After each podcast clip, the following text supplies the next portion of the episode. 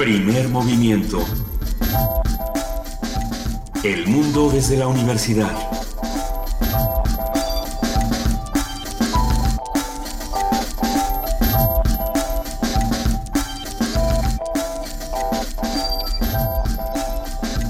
Muy buenas, muy buenos días, son las 7 de la mañana con 5 minutos en este momento de este primero de noviembre. Día de los Muertos Chiquitos, dicen. Estamos aquí en Radio NAM, arrancando primer momento. Querido Luis Iglesias. Querido Benito Taibo, muy buenas, buenos, eh, buenos días, buenas noches, buenas tardes. Bu- buenos todos, es, es que es Día de Muertos, yo digo que todo es, es como nocturno, es todo este mañana, día. Día de Muertos. Es mañana de muertos, pero a mí me... Queridísima Juana no, Inés hombre, de esa Santos jefa de Inocentes el información. 28 de diciembre. Sí, hoy es el de los muertos chiquitos. Muertos chiquitos, o las... Pero no, pero es que tiene Santos Inocentes. No, ¿cómo se no, llaman? Santos- no, se llaman... las- Tiene, tiene un Alguien, nombre por favor, particular. de nosotros mismos. Al- ¿Cómo al- se llaman?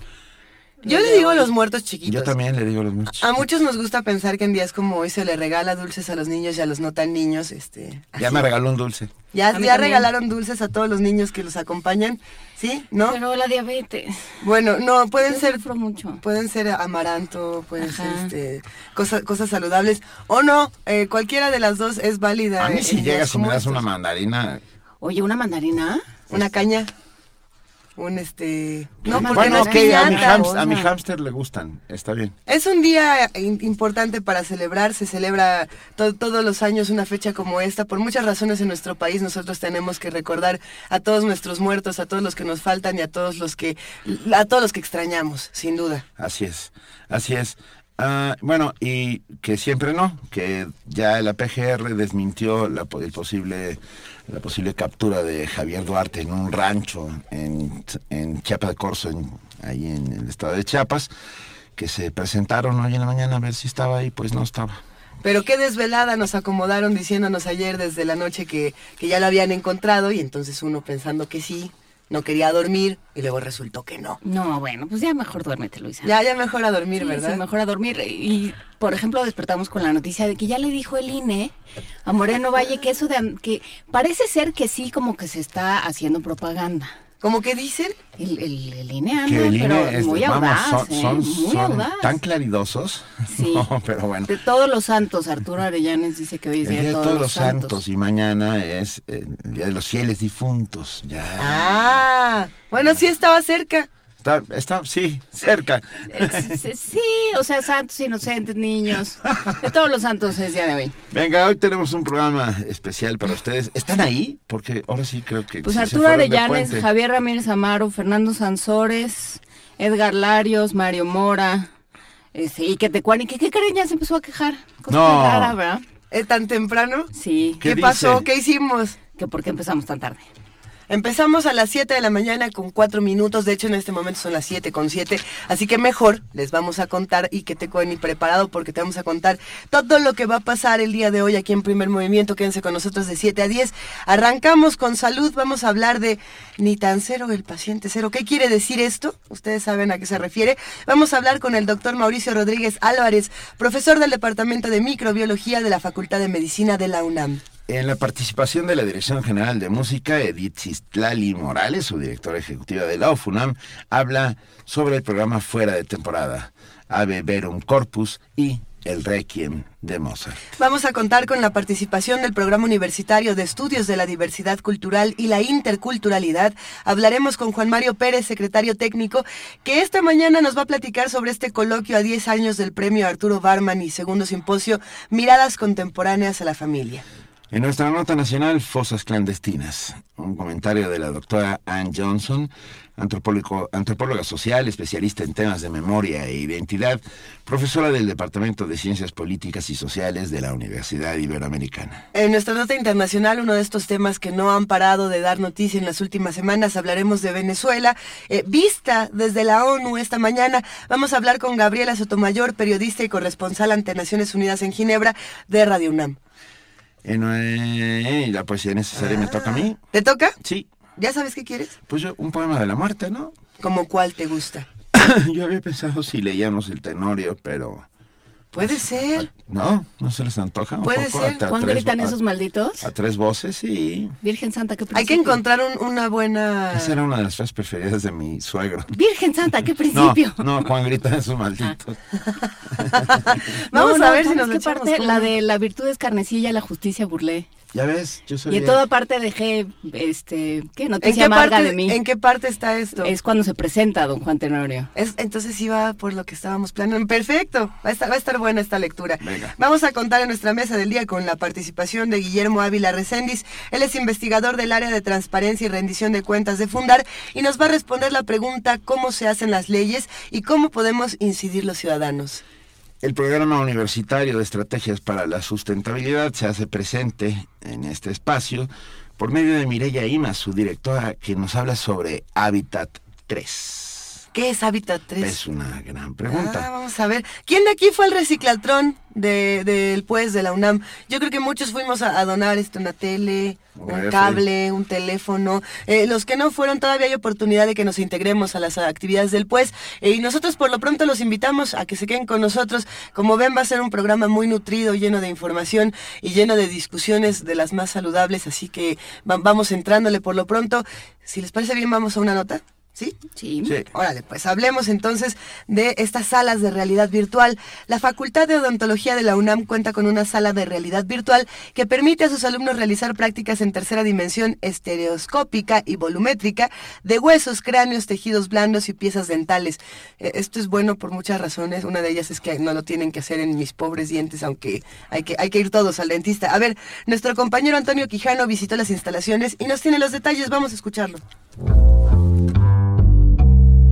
La Facultad de Odontología de la UNAM utiliza la realidad virtual y aumentada en procesos de enseñanza, diagnóstico médico e investigación. Para ello cuenta con la sala de realidad virtual Margarita Chorné, donde a partir de la tercera dimensión los alumnos pueden realizar prácticas de estereoscopía y volumetría de huesos, cráneos, tejidos blandos, piezas dentales, etc. En el caso de la realidad aumentada, esta entidad universitaria cuenta con cuatro aulas que en conjunto suman 180 computadoras, donde los estudiantes controlan los modelos en 3D a través de un cubo tridimensional. Habla Rodrigo Hernández, secretario auxiliar de la Facultad de Odontología. La idea es que primero, aquí en estas aulas, le da el control al alumno sobre qué es lo que quiere ver. En este caso yo les mostré un cráneo, pero el alumno puede cargar no solamente el cráneo completo, puede cargar, eh, obviamente eh, son eh, figuras que ya tienen ahí, que tienen precargadas, pero puede cargar un cierto hueso del cráneo o del cuerpo entero, la mandíbula, y girarla y ver las estructuras a su voluntad. Entonces, bueno, esa es una, una forma en la que podemos enseñar la, la odontología. El académico universitario mencionó que el próximo paso es llevar esta tecnología creada por esa facultad a los teléfonos inteligentes, para que desde cualquier lugar los alumnos puedan utilizar la herramienta. Esto no sustituye de ninguna manera la práctica clínica, pero lo que queremos es que sea ese paso intermedio, que ya el alumno no se imagine las cosas, sino que las vea y entonces ahora sí, ya con el conocimiento, ya sin haberse imaginado las cosas, ahora vaya a, a la práctica. Habla José Arturo Fernández Pedrero, director de la Facultad de Odontología. Lo que corresponde a tiempo y efectividad y predictibilidad es extraordinario. Es una forma diferente de hacer las cosas. Antes, ¿cómo era? Artístico. Y artístico quiere decir que se iba a un laboratorio dental y el señor laboratorista, con su gran habilidad, lo hacía en cera, después lo hacía en metal, después le colocaba la porcelana y a las dos semanas llegaba a mí. Hoy lo podemos hacer en dos horas. Esta tecnología ha permitido la realización de más de 200 cirugías maxilofaciales. Para Radio UNAM, Antonio Quijano.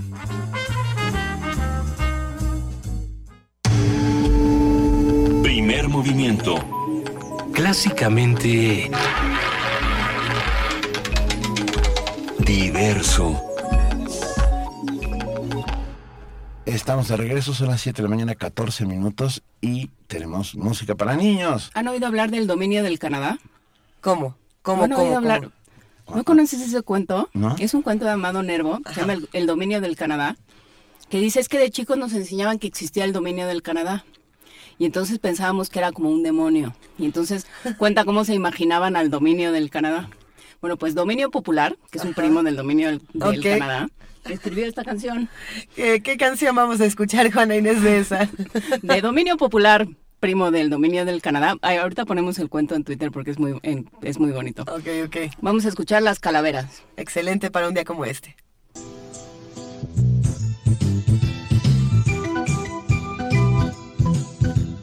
Al sonar las doce de la noche, las calaveras salen a pasear. Muy contentas se suben en su y en bicicleta se van a pasear. Tumba, tumba, tumba vacía, ciérrate ya, que viene la fría. Tumba, tumba, ciérrate ya, porque la muerte ya va a llegar. Ja, ja, ja, ja, ja, qué risa me da. Ja, ja, ja, ja, ja, no me alcanzarás. Ja, ja, ja, ja, ja, qué risa me da. Ja, ja, ja, ja, ja, no me alcanzarás. Ay, la muerte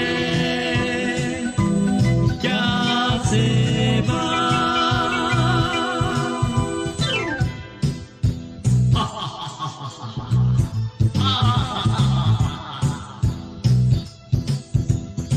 Al sonar las doce de la noche, las calaveras salen a pasear. Muy contentas se suben en su coche y en bicicleta se van a pasear. Tumba, tumba, tumba vacía, ciérrate ya, que viene la fría. Tumba, tumba, ciérrate ya, porque la muerte ya va a llegar. Ja, ja, ja, ja, ja, qué risa me da. Ja, ja, ja, ja, ja, no me alcanzarás. Ja, ja, ja, ja, ja, qué risa me da. Ja, ja, ja, ja, ja, no me alcanzarás. La muerte se va.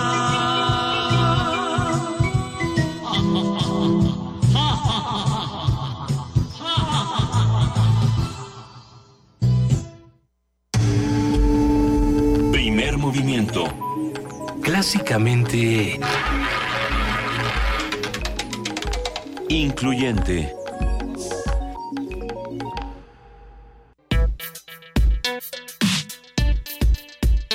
Martes de salud. De acuerdo con la Organización Mundial de la Salud, aproximadamente 36,7 36.7 millones de personas padecen SIDA y aunque en los últimos cinco años el número de muertes relacionadas con este síndrome ha disminuido, la cantidad de personas que se infectan se mantiene en el mismo nivel. La diferencia entre VIH y SIDA la vamos a platicar aquí en primer movimiento. El año pasado 1.1 millón de un 1.1 millones de personas fallecieron a consecuencia de la enfermedad y 2.1 fueron infectadas con el virus. Expertos de la Universidad de Cambridge eh, realizaron una investigación histórica y genética en la que revelan que fue un error la exposición del término paciente cero y el hecho de culpar al canadiense Gaetan Dugas de propagar el virus de inmunodeficiencia humana VIH en América del Norte. Después de casi tres décadas, gracias a la investigación encabezada por Richard McKay, historiador de la ciencia de esa institución, se ha descubierto que dicho término, utilizado para describir el primer caso conocido de una enfermedad, fue creado por accidente en los primeros años de investigación del SIDA, ya que se demostró que el paciente cero, como le llamaban, no era ni un caso base para las cepas del VIH en aquel momento. Hoy tendremos una conversación sobre los más recientes descubrimientos acerca del tema, en qué cambian la discusión y cómo replantean lo que sabemos sobre el VIH. Y nos acompaña el doctor Mauricio Rodríguez Álvarez, profesor del Departamento de Microbiología de la Facultad de Medicina de la UNAM.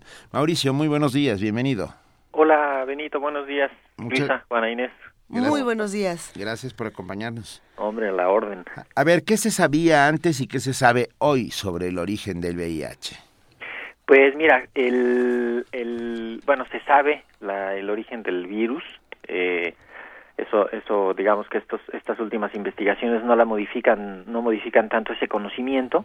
Eh, se sabe que el virus proviene de los chimpancés, eh, de, de al- al- algunos primates no humanos, eh, básicamente de África, en los que pues se, se rompió la interfase eh, animal humano y, y el virus se adaptó para estar, eh, digamos, saltó de los de los primates al ser humano y se pudo propagar dentro de la especie y y pues bueno eso ya lo eso ya lo tenían como bien como bien dilucidado no lo que lo que es muy relevante de este estudio que que mencionan en la entrada Ajá. que es que el, unos investigadores de, de un grupo pues multinacional tienen eh, sí ciertamente liderado por por un investigador en Arizona eh, se dieron a la tarea de analizar muestras de sangre que estaban eh, guardadas en bancos de sangre desde finales desde la década de los setentas. Entonces, eh, ahí encontraron eh, algunas de esas muestras que eran positivas para el HIV y luego eh, con una técnica nueva que ellos, pues, no sé si prácticamente inventaron casi, hicieron un análisis genético de los virus que, de los pedacitos de virus que encontraron ahí y fueron reconstruyendo la, las, la identidad genética de esos virus y gracias a eso pudieron ir construyendo como un, pues se llama árbol filogenético, para poder decir, bueno, ¿de dónde vienen estas muestras? no? Porque se tenía, el, el, eh, digamos, esa era la concepción así que, que, que, que estaba como muy, muy ya bien, bien plantada, se tenía la idea de que había habido una persona que por ahí del 81, 82 había estado eh, viajando entre Estados Unidos, eh, algunas islas del Caribe, en particular Haití y África, y que esa persona había introducido el virus a Estados Unidos, en particular a la, a la comunidad eh, homosexual de hombres que tienen sexo con hombres, eh, y que ahí se había se había pues, introducido el virus y se había diseminado y que ahí había empezado la epidemia lo habían pues lo habían llamado el mal llamado el paciente cero no por errores de codificación del estudio en el que estaban en el que estaban incluyéndolo A ver, y entonces eh, tenían este este paciente cero, vieron que, que no había una correlación entre estos pedazos de virus que encontraron Eh, y lo que bueno, tenía él. el, el- el estudio, además de, digamos, de limpiar la reputación del paciente cero, este, el, el estudio pretende justamente ver el origen ¿no? del, del virus en Estados Unidos. Entonces, eh, también analizaron la muestra del paciente cero, ¿no? Eh, analizaron muestras de bancos de sangre y analizaron la muestra del paciente cero. Y lo que encontraron, pues, es, es justamente que, para empezar, el paciente cero tenía un virus de HIV que ya andaba circulando en Estados Unidos desde, desde antes, ¿no? Entonces, eh, así como que, pues ni de chiste le podrían llamar paciente cero, ¿no? Y que genéticamente pues, se parecía a uno que andaba ahí en Nueva York y en Georgia. Y, o sea, como que no, no habría ni por qué pensar en que, en que esa persona lo introdujo, ¿no? Le- El, el asunto crítico fue que en los ochentas, a principios de los ochentas, Ujú. con el boom de la, de la epidemia de HIV, pues en Estados Unidos esto que, que, que vemos que pues todo lo hacen así como muy mediático y muy a lo grande, ¿no? Entonces, eh, pues salió ahí un periodista eh, que por alguna cosa malinterpretó la, la palabra eh, outside, eh, la, la abreviación de la palabra outside que significa de fuera, porque este paciente había sido catalogado como de fuera de California en, un, en un estado que estaba ocurriendo en, en, en un estudio que estaba ocurriendo en Los Ángeles le pusieron "No, pues este paciente viene de fuera y luego alguien dijo ah no pues no dice paciente O dice paciente cero y luego este este periodista como que lo introdujo mucho en un libro muy importante en el que pues entrevistó hizo una ¿El de Dominique Lapierre? Ajá. Eh, no, no, no. El ¿No? no, no, no, no. El, el de uno de Randy Shields, Mm, muy muy famoso que se llama And the Band Played On, ¿no? Eh, que es pues es un un trabajo periodístico que pues sirvió de así, pero híjole, de, de, de, de, de carne de cañón para que hubiera un linchamiento mediático, en particular a esta persona, ¿no?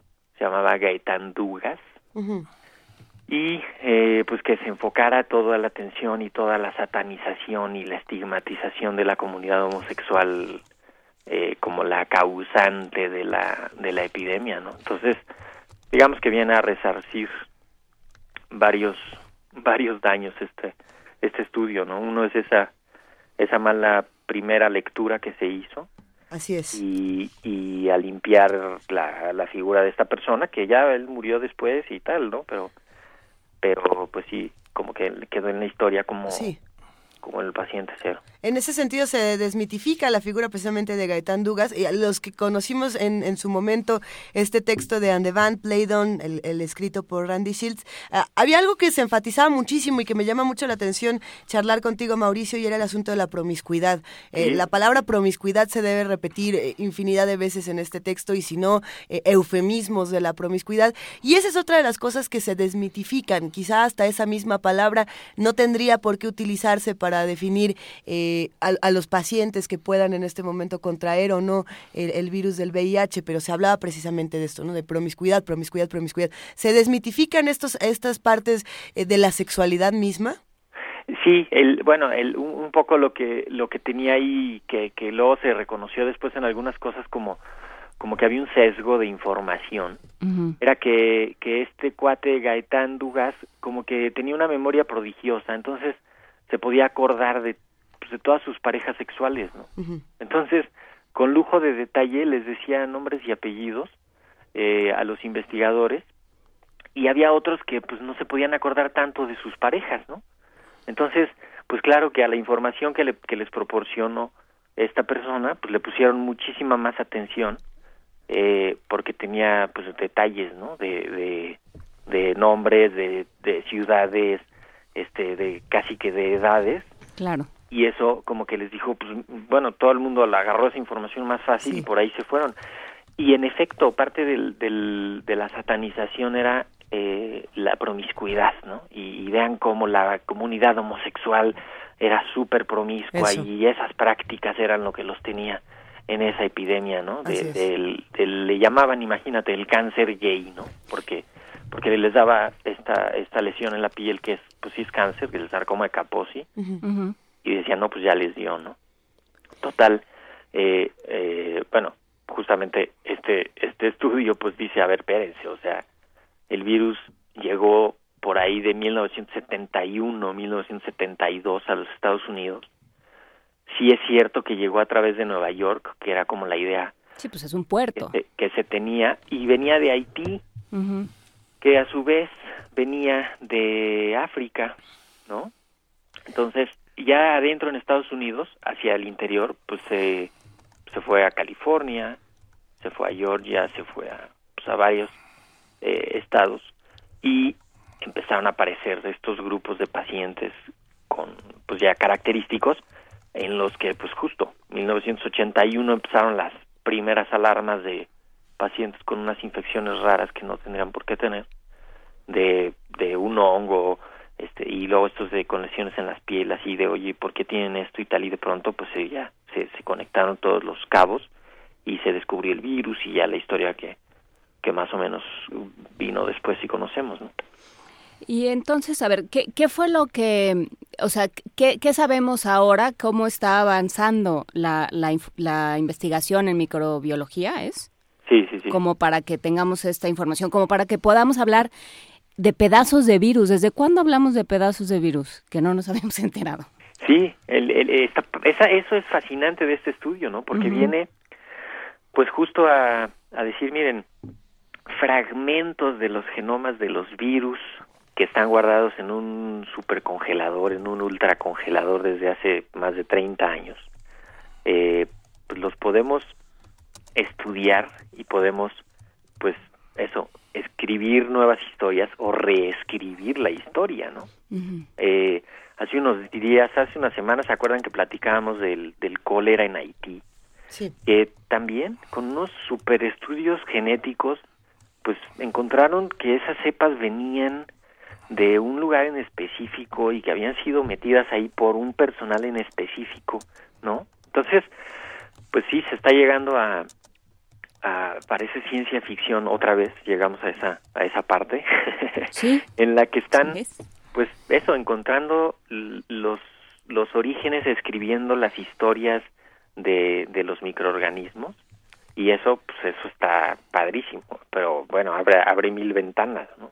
A mí me, me, me encantan este tipo de noticias porque siempre me hacen volver a, a los mapas de las enfermedades, Mauricio, y, y a pensar en eh, esta enfermedad. eh, vamos a decir, vamos a buscarle los génesis a las enfermedades, si es que esto fuera posible, ¿no? Exacto. O vamos a, vamos a intentar rastrearlos. Y al hacer eso, cambia la historia de muchas otras cosas. No solamente cambia la historia del hallazgo o no de un virus o, o de un padecimiento, sino que también estamos reconfigurando toda una historia. ¿Qué, qué otros, qué otras enfermedades, por ejemplo, o qué otros hallazgos científicos podrían modificarse con un descubrimiento como este, que, que, que es tan sencillo como decir no venía de aquí, viene de acá y que, que revoluciona muchísimas otras cosas? Bueno, ayer hay unos estudios padrísimos de que hicieron justamente unos investigadores de ahí de la Facultad de Medicina, que pues nada, agarraron unas muestras de unas momias de Durango y les estudiaron parte de los tejidos que ahí estaban y encontraron eh, restos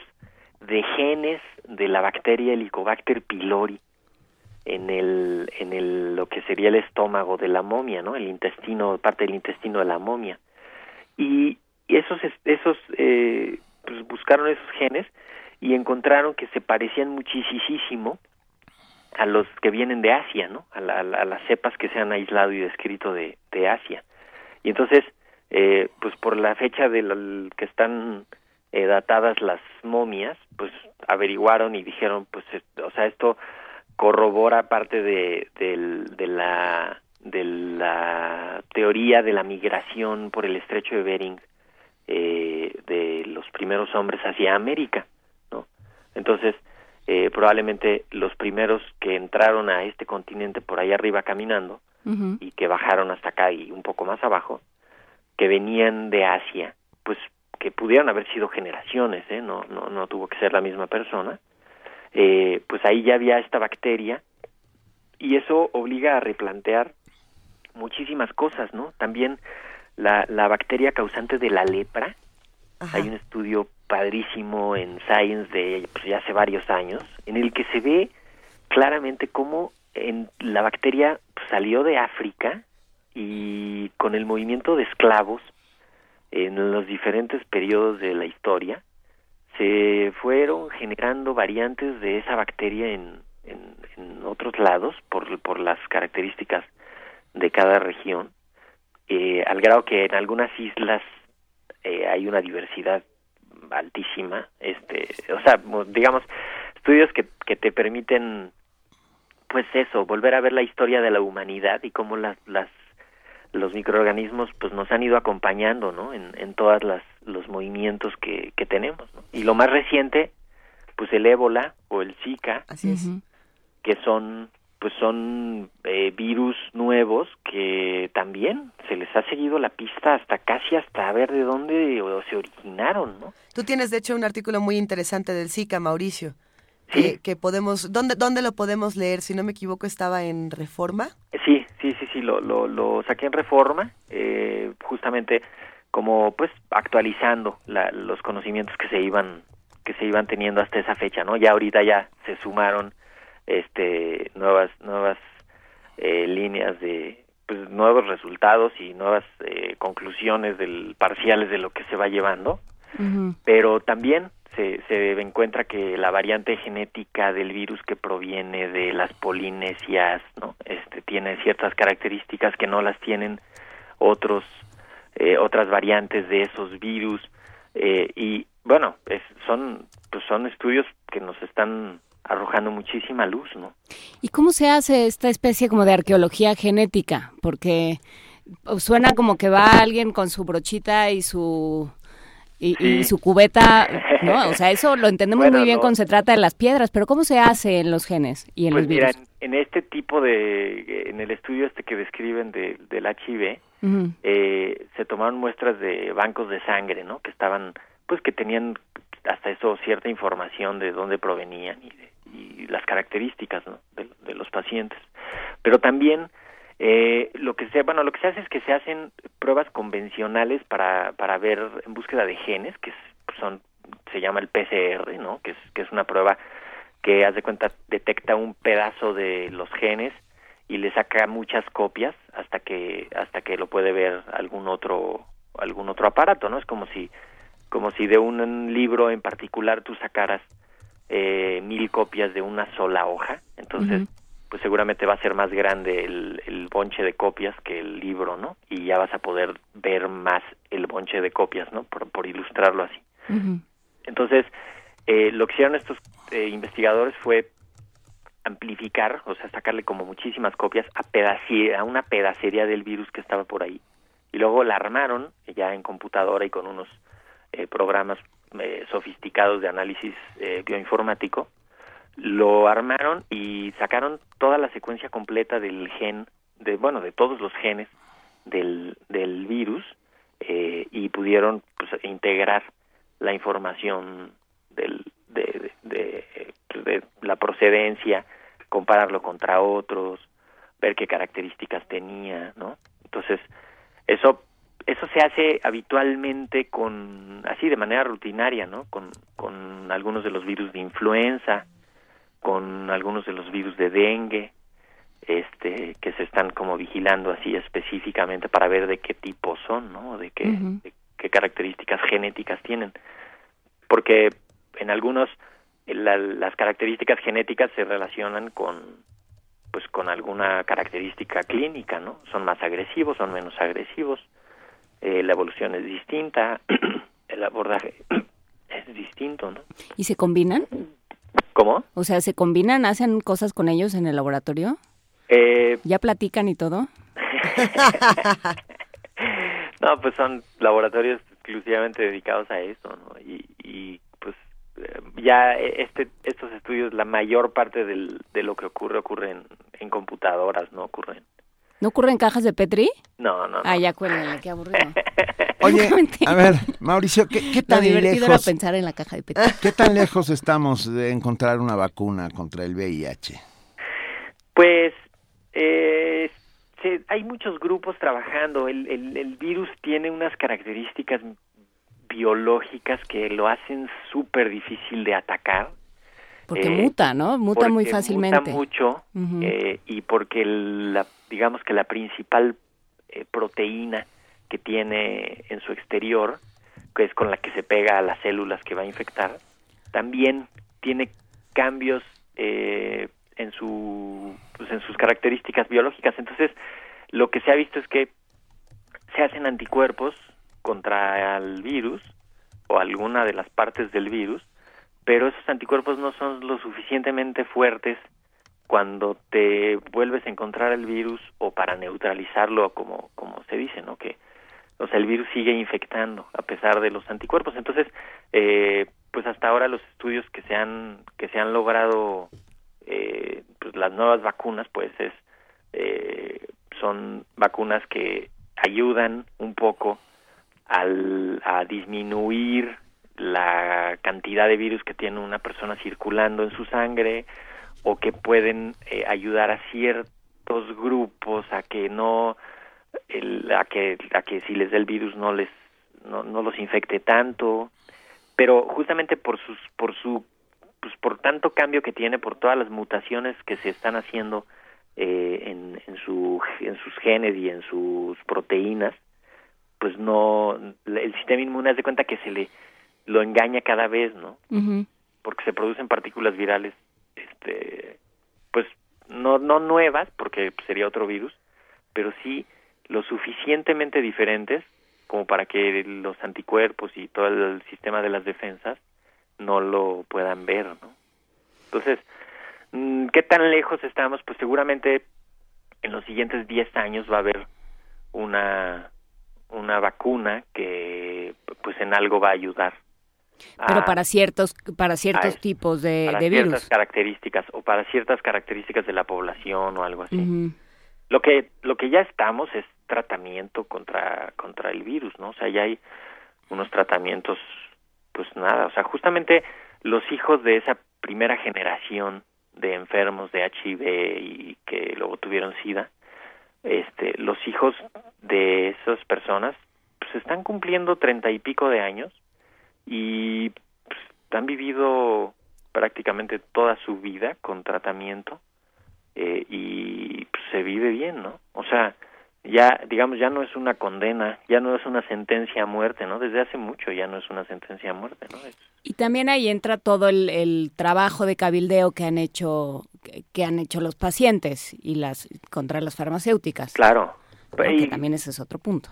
y sí y contra los gobiernos no como para para incluir los los medicamentos en pues en, en los cuadros básicos para garantizar el acceso para pues crear clínicas generar una atención especial sí es es un modelo el, el del HIV es un modelo de de pues de logros que se han hecho desde la sociedad no Por- porque fue pues, la sociedad a- afectada y, y esa misma sociedad fue la que ha ido teniendo esas conquistas, ¿no? Sí, que no pasa con hepatitis C, por ejemplo. No, no, no, no. Ahora, Ahí, esa eh, sociedad ha crecido de muchas maneras, no solamente eso es, es, un grupo específico, ¿no? Eh, pues eh, fíjate que, que en los últimos años como que cambió la la cara de la epidemia, ¿eh? porque si antes claramente estaba estaba encajonado en, en el grupo homosexual, específicamente hombres que tienen sexo con hombres, y era Sí. así como muy, estaba muy bien etiquetado, ¿no? Y, y se ha ido introduciendo a otros, a otros sectores, ahora el grupo de mujeres heterosexuales contagiadas por su pareja es Así uno de es. los más de los más afectados entonces ha ido ha ido cambiando el, la, la cara de la epidemia no está eso también es eso es muy importante ver pues todo lo que se ha estudiado no es, una epidemia súper estudiada no Y, y supongo que serán muchas las batallas que seguirán alrededor del VIH y del SIDA, como, como bien lo mencionas, Mauricio, el caso de las mujeres heterosexuales, pero también eh, este otro, este otro caso que se menciona en esta mesa sobre las farmacéuticas y la batalla que se lleva de ese lado, pensando, por ejemplo, en esta eh, noticia del año pasado que a muchos nos dejó bo- boquiabiertos, y de hecho justamente pasaba por estas fechas, cuando Martin Shkreli, si no me equivoco así se llama, el joven que, te- que es dueño de una farmacéutica en Estados Unidos que compró la patente de uno de los medicamentos. Como en un 500%, una cosa así.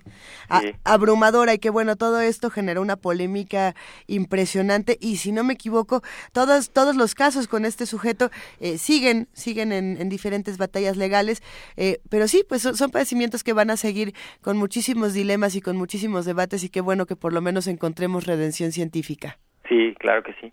Y el y el bueno, el, lo de los antirretrovirales para Ujú. contra el HIV pues ha sido también ejemplo de de por un lado de cómo la industria desarrolló esos medicamentos súper efectivos y, y, ha, y ha mantenido y ha mejorado las formulaciones y, y se tienen resultados increíbles y también pues eso no de la de la de la inequidad y de la injusticia social por el acceso a esos medicamentos eh, algunos países han han pues han roto las patentes y han instalado fabricación en sus en sus dentro de sus fronteras para garantizar eh, esos medicamentos a bajo costo para su población, ¿no? India y Brasil en particular han hecho acciones así y pues sí, es justamente da muchísimas lecturas el, el- la epidemia, ¿no? Lo, lo que está muy bonito ahora pues es justamente como de, a ver, reivindicar la historia, reescribirla eh, y concentrarse en lo que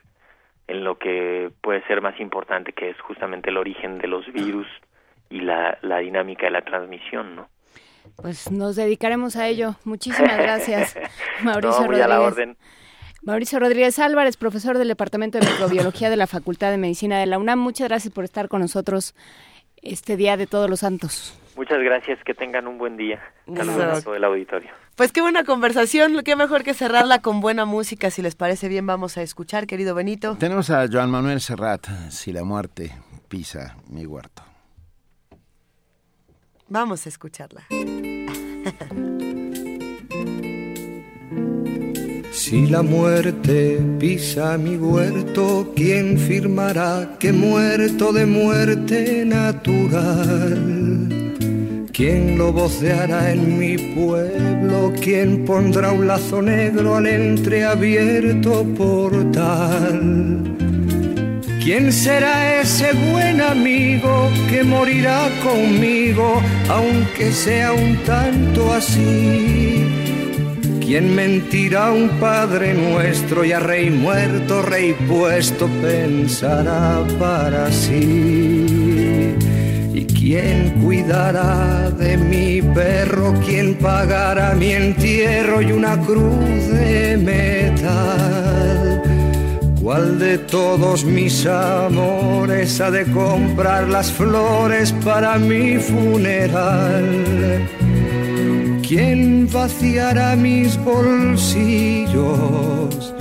¿Quién liquidará mis deudas? A saber, ¿quién pondrá fin a mi diario al caer? La última hoja en mi calendario.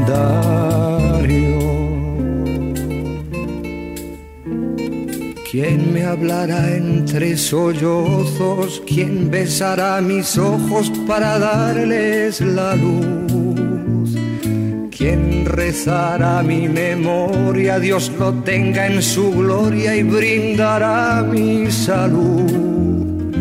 ¿Y quién hará pan de mi trigo? ¿Quién se pondrá mi abrigo el próximo diciembre? ¿Y quién será el nuevo dueño de mi casa y mis sueños y mi sillón de mimbre? ¿Y quién me abrirá los cajones? ¿Quién leerá mis canciones con morboso placer?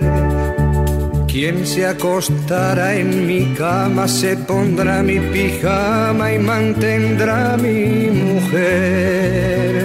Y me traerá un crisantemo el primero de noviembre a saber. ¿Quién pondrá fin a mi diario al caer? La última hoja en mi calendario.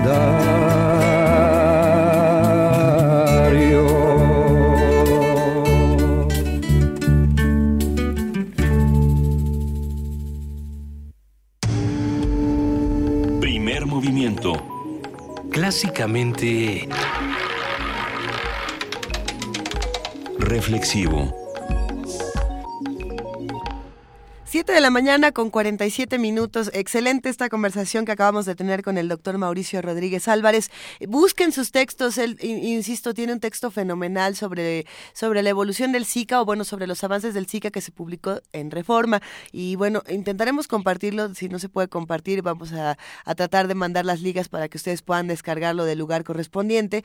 Eh, es, es interesantísimo conocer los mapas de las enfermedades. Bueno, a mí me parece fenomenal, no solamente los mapas, sino los inicios, porque eso nos ayuda mucho a comprender lo que somos ahora, ¿no? Y ta- también desde la sociedad, no solamente eh, biológica, genética o científicamente, sino socialmente. Eso es bien interesante. Sí, ese, ese costado que tiene, sobre todo en el caso del, del VIH, por, porque justamente se asoció con, como decías, una sociedad un grupo homosexual, pero además se, le- se les tiñó de, y se les cargaron un montón de los malos, milagritos, los- ¿no? Eh. Entonces, eh, sí, de pronto decir, a ver, las cosas no fueron así, fueron de otra forma, se saben otras cosas, también ayuda a repensar nuestros prejuicios y a tener otros, porque los prejuicios creo que son inevitables. Prejuicios uno tras otro, pero lo, lo- lo interesante es cómo vamos replanteando los paradigmas y cómo vamos remoldeando la manera en la que entendemos al mundo.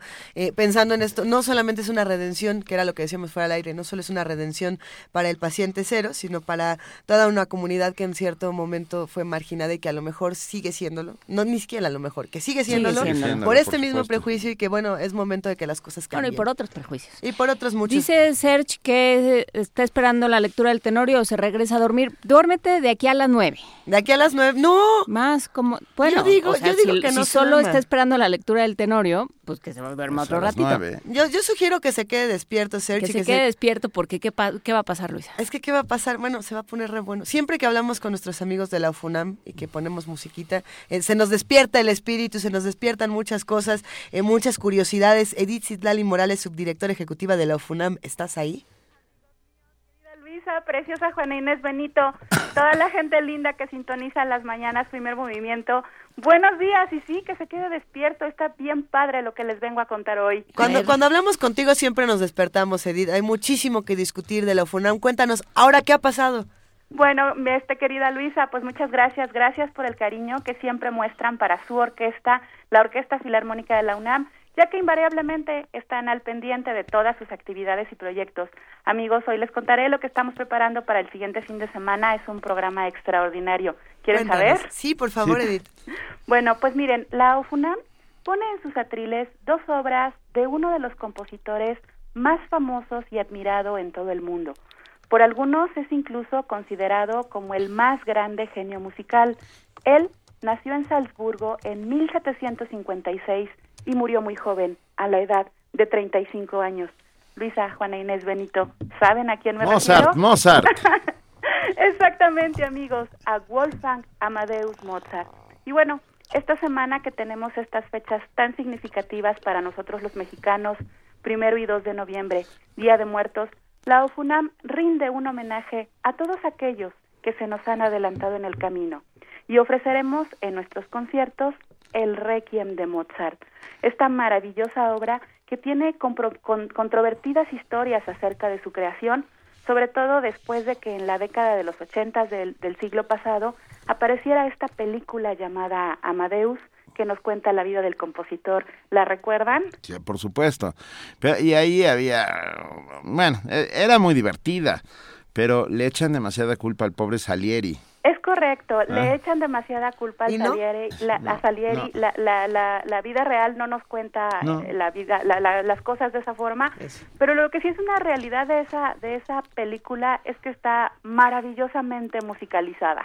Pues. ¿no? Creo yo que es la parte que yo rescataría de esa película y como bien dices Benito, la verdad es muy divertida.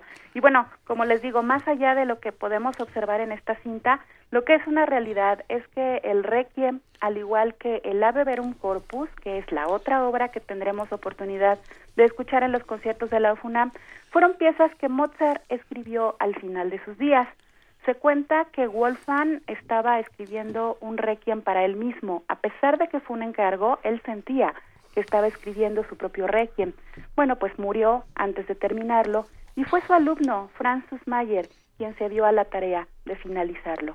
La verdad, amigos, es que como comentábamos el otro día, son interesantísimas las historias que muchas veces se generan alrededor de una obra, pero definitivamente creo yo, lo que es más interesante es poder tener la oportunidad de sentir, de vivir, revivir o escuchar por primera vez algo que fue compuesto hace más de 200 años y tal vez con ello tratar de encontrar y descubrir o darnos cuenta por qué ha trascendido por la historia y por el tiempo.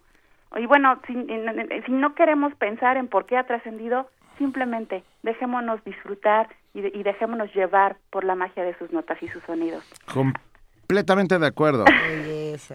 Así que amigos, los invito a este par de conciertos de la UFUNAM que en esta ocasión estará bajo la batuta del maestro Máximo Cuarta.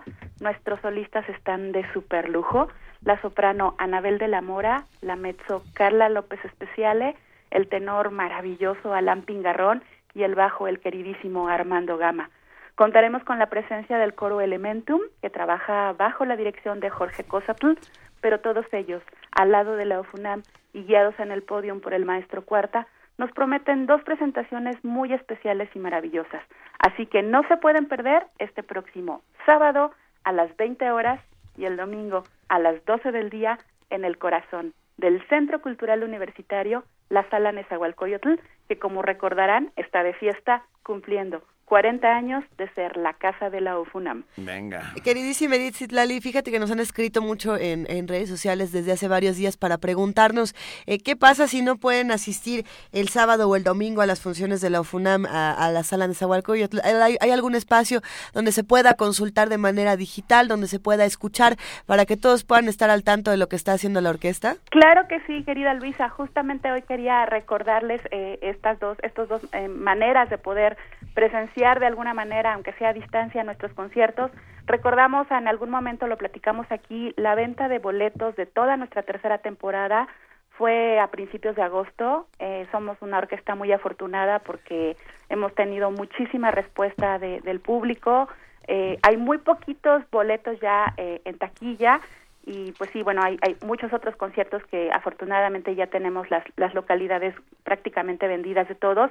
Entonces sí, es un buen momento para recordar que el concierto de la FUNAM de los domingos se transmite en vivo por televisión en el canal 22, sí puedo decir el canal, ¿verdad? Claro que puedes, somos, somos este, hermanos, ¿no? Somos Canal amigos. 22. Canal 22 el domingo a las 12 y también por aquí, por Radio UNAM, el domingo se transmite igualmente el domingo a mediodía.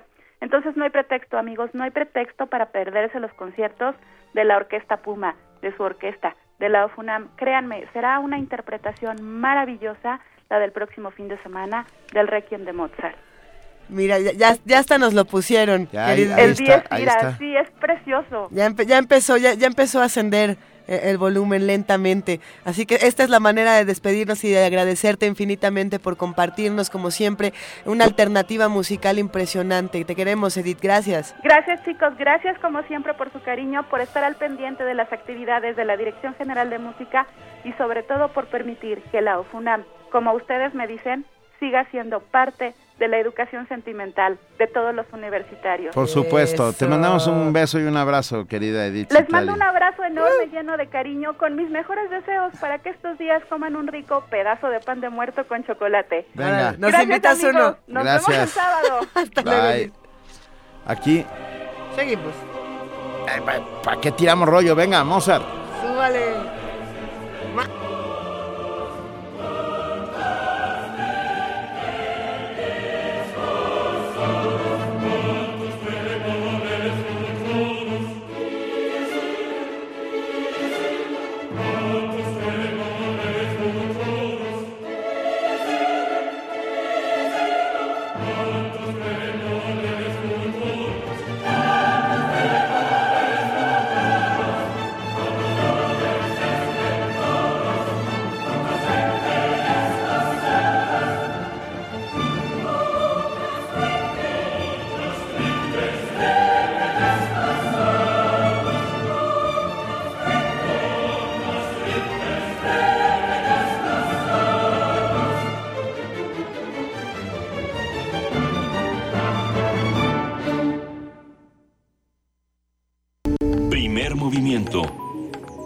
Clásicamente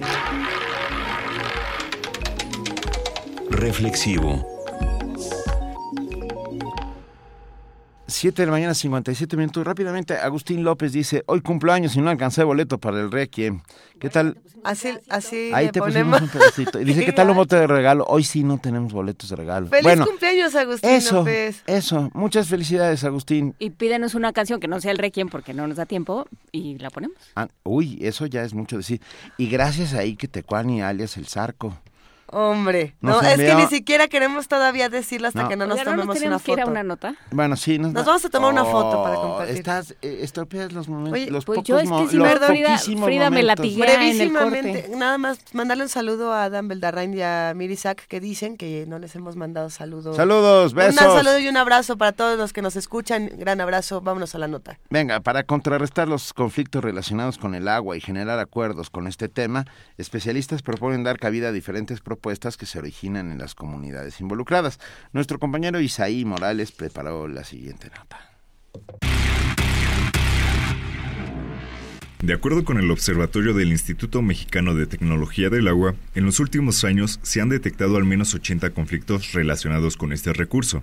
Con el fin de resaltar la importancia de la construcción de acuerdos al respecto, identificando lecciones aprendidas, alternativas y mejores prácticas, se organizó el seminario Conflictos por el agua y alternativas de gestión en los territorios de los pueblos indígenas de México.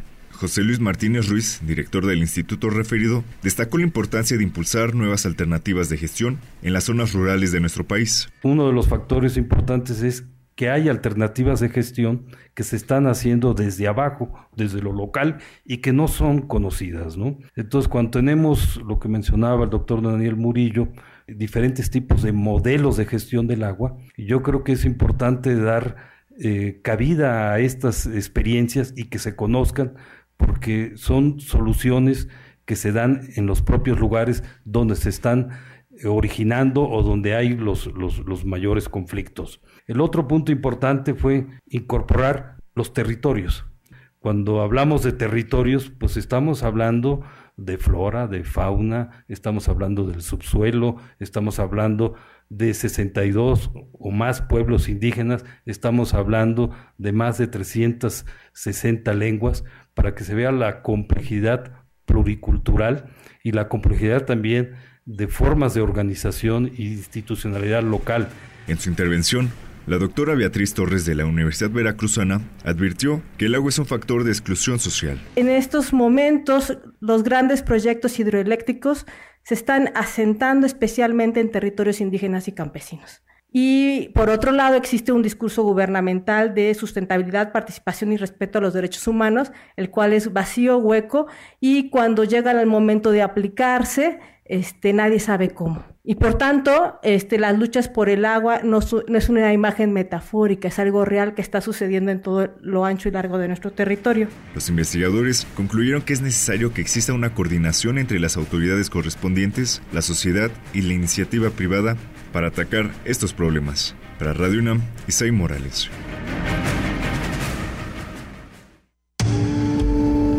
Primer movimiento clásicamente universitario.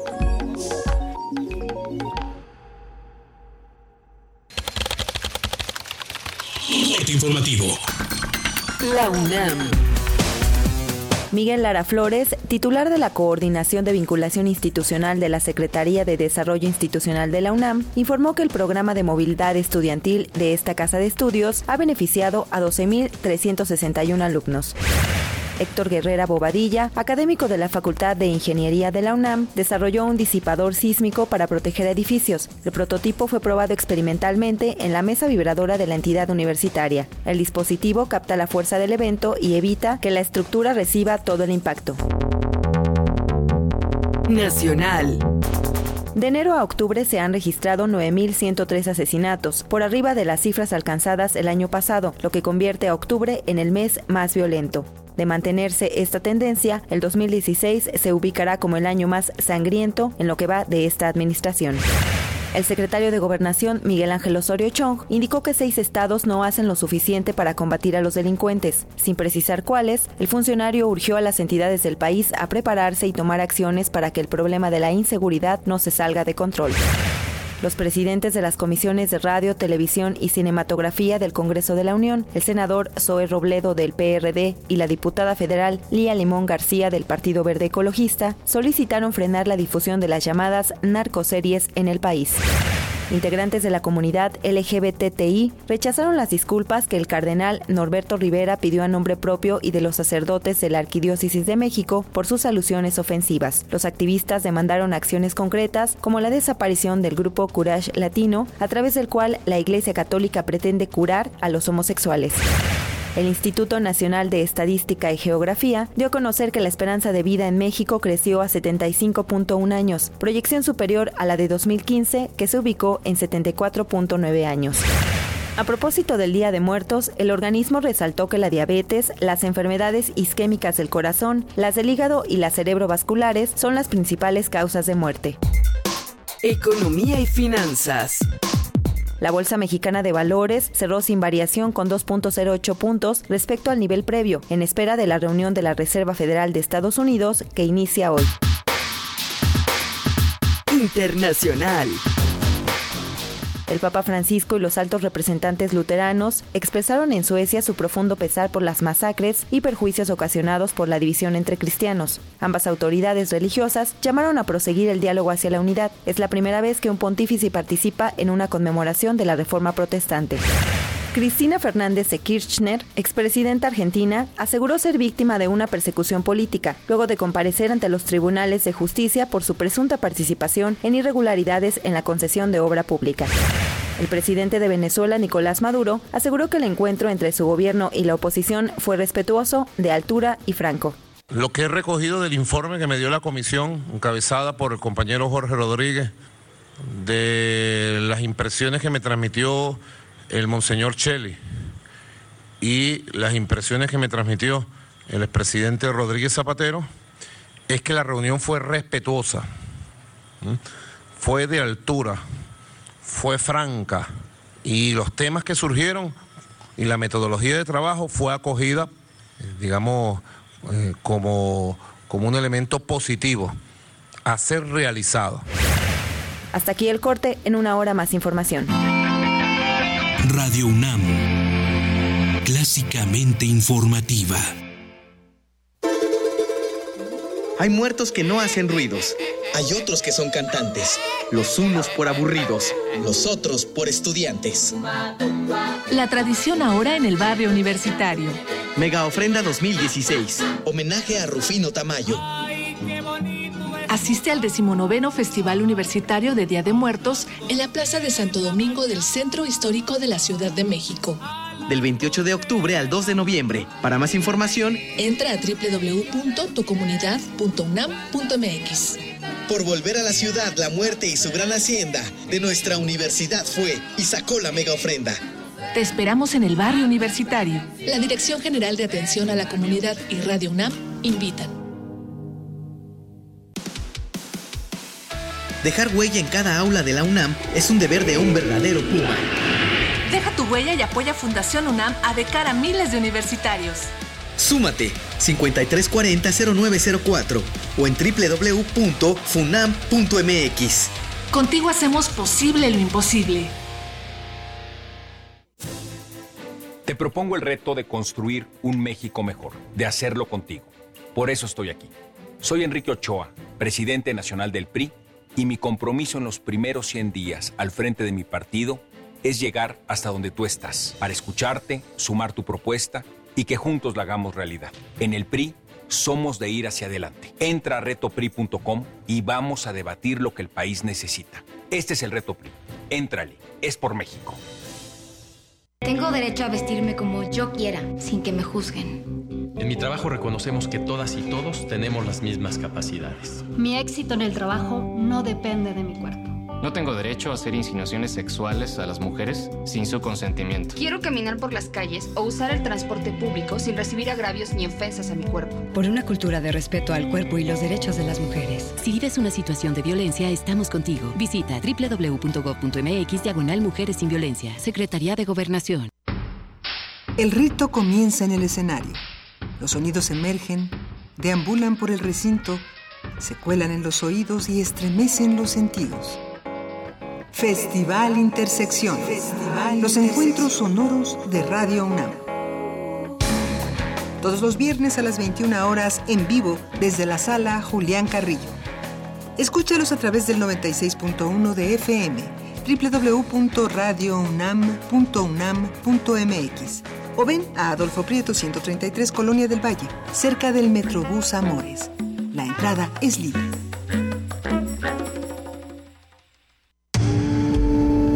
Primer movimiento. Clásicamente... Diverso. Son las 7 de la mañana con... Digo, no, son las 8 de la mañana con 8 minutos de este primero de noviembre. Así Estamos, es. Ya nos escribió Agustín López y nos tomó la palabra de que sí quiere una canción, quiere Escualo de Astor Piazzolla. Producción hizo, alguno- hizo lentamente con su cabeza que sí. que Pues ahí el- la ella tienen, mantiene, que sí. ella es, es como John, John Wayne en medio de Fort Apache. Se la sabe. Está- no hay problema. Entonces Agustín López no pidió la de Lady Gaga que yo dije que iba a Qué pedir. raro, ¿verdad? ¿No? Ay, Muy mal. Ya Luisa, será ya no, mi ya no apuestes, Ah, espérate, Luisa. porque Goldencita dice, también es mi cumpleaños, ¿me pueden poner la canción, una con- canción de Goran Brego- Bregovic? Sí. Siempre Feliz cumpleaños, Goldencita. Eh. ¿Cuál? Que sí. Que, Que está que padre, sí. que sí, que bueno, Que que sí. sí. producción que sí. Que vamos a poner canciones y no, y- no, a ver, ya tenemos en la línea y lo agradecemos enormemente a Juan Mario Pérez, secretario técnico del Programa Universitario de Estudios de la Diversidad Cultural y la Interculturalidad. Juan Mario, qué gusto que estés con nosotros. Benito, Luisa, Juana Inés, muy buenos días, muchas gracias. ¿Cómo estás, Juan Mario? Pues bien, aquí en la Mixteca Alta Oaxaqueña, saludos desde San Jerónimo Jotla. Ay, qué Venimos maravilla. ¿Fuiste a ver a tus muertos? Sí, exacto, venimos aquí a, a rendir tributo a los abuelitos. Que- mira, Qué belleza. ahí es donde justo los, la gente canta como pájaro. Eh, bueno, sí, de aquí hacia la, hacia- de la Mixteca hacia la Mazateca, la gente se comunicaba a través de, de chiflidos. Ahorita, por ejemplo, los cerros que comúnmente se ven desde, desde la casa, pues ahorita están tapados por toda la neblina, ¿no? Por Claro. eso este es el país de las nubes, el país de la lluvia. Qué maravilla. Oye, a ver, Juan Mario, nos vas a contar sobre el coloquio a 10 años del premio Arturo Barman. Sí, son dos actividades del Programa Universitario de Estudios de Cultural y la Interculturalidad. La primera, en efecto, se realizó ya el del 27 al 28 de octubre en el CIESAS. Tuvimos el coloquio a 10 años del premio de la Cátedra Interinstitucional Arturo Barman, que como ustedes saben, pues es un premio que eh, convocado por el CIESAS, Universidad Iberoamericana, el Colegio de México y la UAM, eh, para repensar la pertinencia y la calidad de la contribución antropológica del doctor Arturo Barman. En ese contexto se han cumplido ya los primeros 10 Estamos Eh, ya teniendo re- problemas con la comunicación. ¿Nos escuchas, Juan Mario? Yo los escucho perfectamente, no sé si ustedes me escuchan a mí. Se cortó un par de veces, pero a ver, sí, sí. Hablamos de Arturo Barman. Ah, bueno, ok. Este, se han cumplido los primeros 10 años de este premio que convoca la Universidad Nacional junto con otras instituciones de educación superior. Y en este contexto decidimos eh, reevaluar, replantar y sobre todo invitar a la relectura de obras que consideramos esenciales eh, para el estudio del campo mexicano, como son los libros Los campesinos, hijos predilectos del régimen, o el libro La historia de un bastardo, Maíz y Capitalismo, al igual que eh, otras tantas publicaciones del doctor Arturo Barman, que en el marco de Ahí. a seis a seis eh, premios, ahorita estamos en la en las deliberaciones del sexto premio de la cátedra Barman y por ese eh, por ese motivo es que eh, comentamos que estos primeros 10 años del premio han sido años fructíferos se han perdón más de, de, de siete de siete tesis de siete premios de nivel doctorado maestría y licenciatura y eso lo, lo mencionamos por la importancia que le damos a replantear los estudios que generó el doctor Barman en vida hacia el campo mexicano. Y el segundo, el segundo eh, evento que vamos a realizar junto con la Facultad de Derecho y el Instituto de Investigaciones Antropológicas de la UNAM es el segundo simposio Miradas Contemporáneas. Esto lo realizaremos del 22 al 23 de noviembre en la Facultad de Derecho y tiene el objetivo de congregar a diversos especialistas, a diversos estudiosos de disciplinas eh, relacionadas hacia la temática de la familia. No hay que eh, dejar pasar mucho tiempo. Se, en la sociedad mexicana pues se han apercibido eh, bajo los reflectores de la opinión pública en los últimos meses eh, diversas iniciativas que han propuesto políticas públicas para modificar la pues la estructura familiar eh, nuclear reconocida hasta ahora, ¿verdad? Y así atender necesidades de la población contemporánea y esto ha suscitado eh, pues de debates, de posicionamientos y nosotros lo que intentamos en este segundo simposio es eh, estimular el desarrollo de investigaciones sobre la temática, ¿verdad?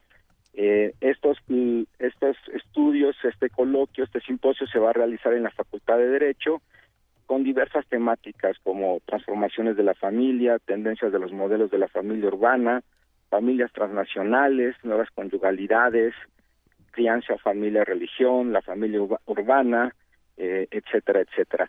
Este es el segundo coloquio ya que a una serie de especialistas de diversas instituciones, ocho instituciones de el crimen Sí, lamentablemente estamos teniendo muchísimos problemas con la comunicación con Juan Mario Pérez, secretario técnico del Programa Universitario de Estudios de la Diversidad Cultural y la Interculturalidad. Eh, vamos a subir a nuestras redes sociales toda la información sobre este coloquio a 10 años del premio Arturo Barman y del segundo simposio Miradas Contemporáneas a la Familia, para que todos podamos estar informados y darle seguimiento al trabajo que se hace desde este importante programa que le da eh, una vuelta al panorama universitario y que sin duda es muy relevante. Le mandamos un gran abrazo a Juan Mario Pérez y a todos nuestros amigos del Programa Universitario de Estudios de la Diversidad Cultural e Interculturalidad, eh, dirigido por José del Val. Muchísimas gracias. Nosotros seguimos aquí en Primer Movimiento, intentaremos recuperar la comunicación en unos momentos más.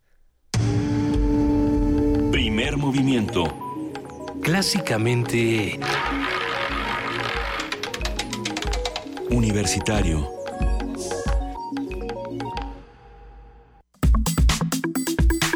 Nota Nacional.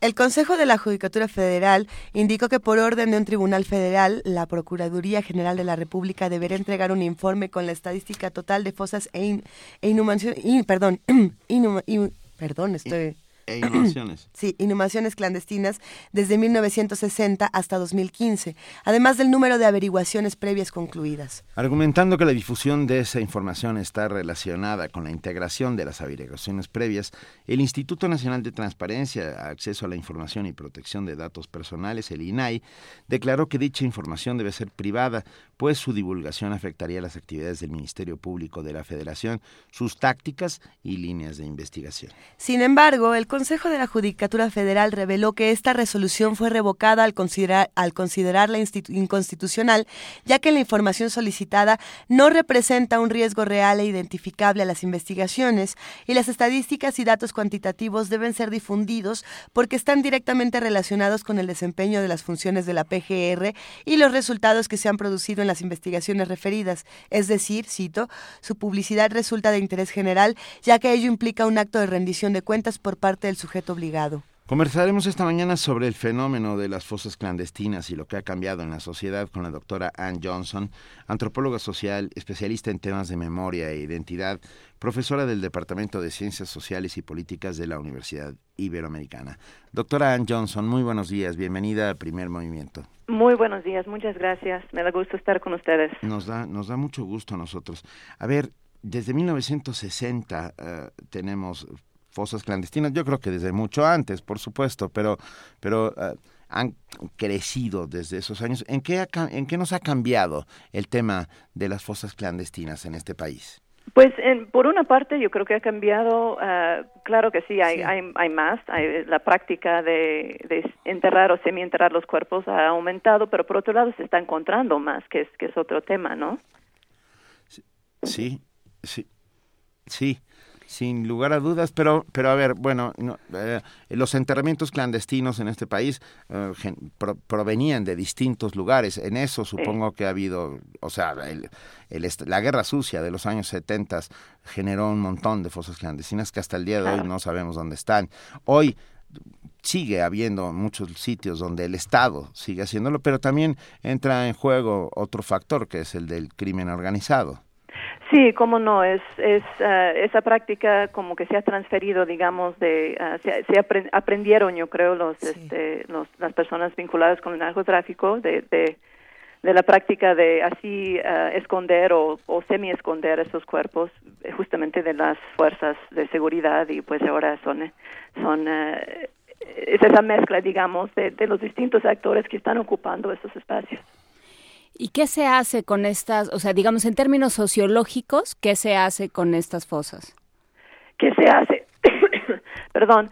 Um, pues lo, lo, interesante de, la, de las fosas clandestinas, yo creo, um, bueno, hay muchas cosas interesantes uh, uh -huh. y, y, bastante tristes, pero que realmente cuando se dice clandestina son secretos a voces, en muchos casos son, o sea, la gente que vive cerca pues sabe muy bien dónde están esas fosas y son son los mismos vecinos que informan muchas veces a los familiares desaparecidos o a las a las fuerzas del Estado uh, dónde pueden encontrar, ¿no? Porque saben, han escuchado cosas y han vivido cosas. Um, la importancia de encontrar la, la, la, fosa clandestina, yo creo que es, es, es tiene que ver con el bienestar y la posibilidad de, de, de seguir los procesos de duelo, digamos, de los de los víctimas y de las familias de los víctimas. Este y los procesos legales, ¿no? Ah, claro. ¿Cómo no? Porque tiene todo que ver con justo lo que ustedes están diciendo de, la rendición de cuentas, ¿no? Por supuesto. y bueno, no han sido llevados ante la justicia todos todas a todos aquellos que enterraron clandestinamente gente durante toda la guerra sucia en México en los años 70. No, y aun cuando se encuentran esas fosas hoy, son muy pocos los cuerpos que se identifican después. Eh, eso también es, es, otro problema.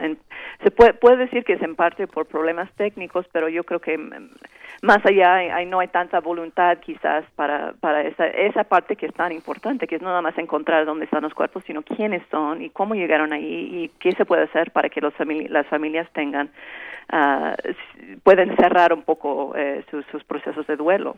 Claro, ahí tiene que haber una, pues una coordinación y una cierta empatía también entre autoridades y, y, familias, que es algo que no estamos viendo ahora. Ahora la cantidad de familiares que de manera muy muy cruenta, muy eh, muy inhumana, tienen que estar buscando cada fin de semana, salen a buscar a sus muertos, es, es, es de horror, ¿no? Y salen es solos. Terrible. Es terrible, absolutamente. Y, realmente yo creo que para muchos de ellos es la única cosa que puedan hacer porque no, no quedan otros caminos uh, para, para encontrar justicia. Entonces la búsqueda se, se, se torna la forma de actuar, ¿no? La forma de seguir este adelante y, buscar esa justicia. Y sí, tristemente pareciera que son eh, son ellos los únicos interesados y muchas veces no solamente no les ayuda el gobierno, sino estorba en el proceso de, de, la búsqueda y los interesados deberíamos ser la sociedad en su conjunto tener eh,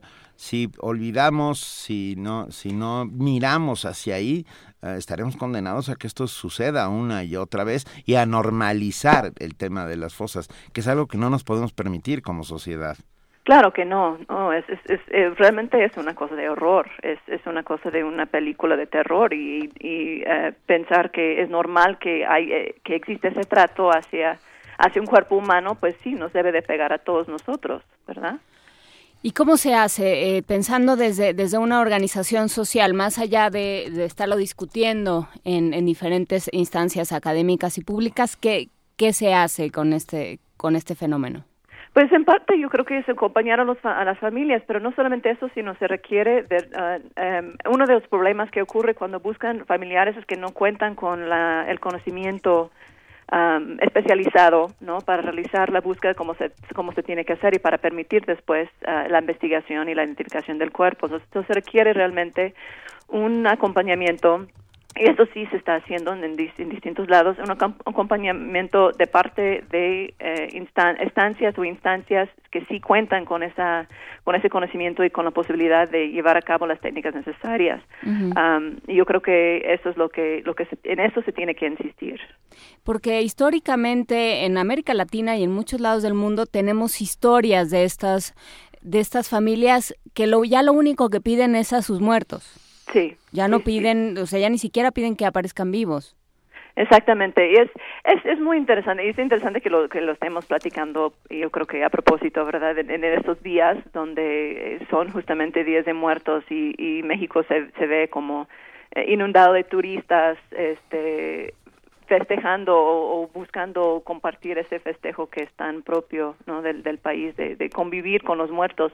Pero es muy irónico considerando la, la parte seria de la seria de, de, la muerte en este país. Um, es tan irónico que estamos encima de un enorme panteón. Exactamente. Se dice que México es una fosa clandestina enorme. Así es. ¿Tenemos alguna estadística que nos hable de el número de fosas clandestinas o de cadáveres en esas fosas desde los años 60 hasta nuestros días?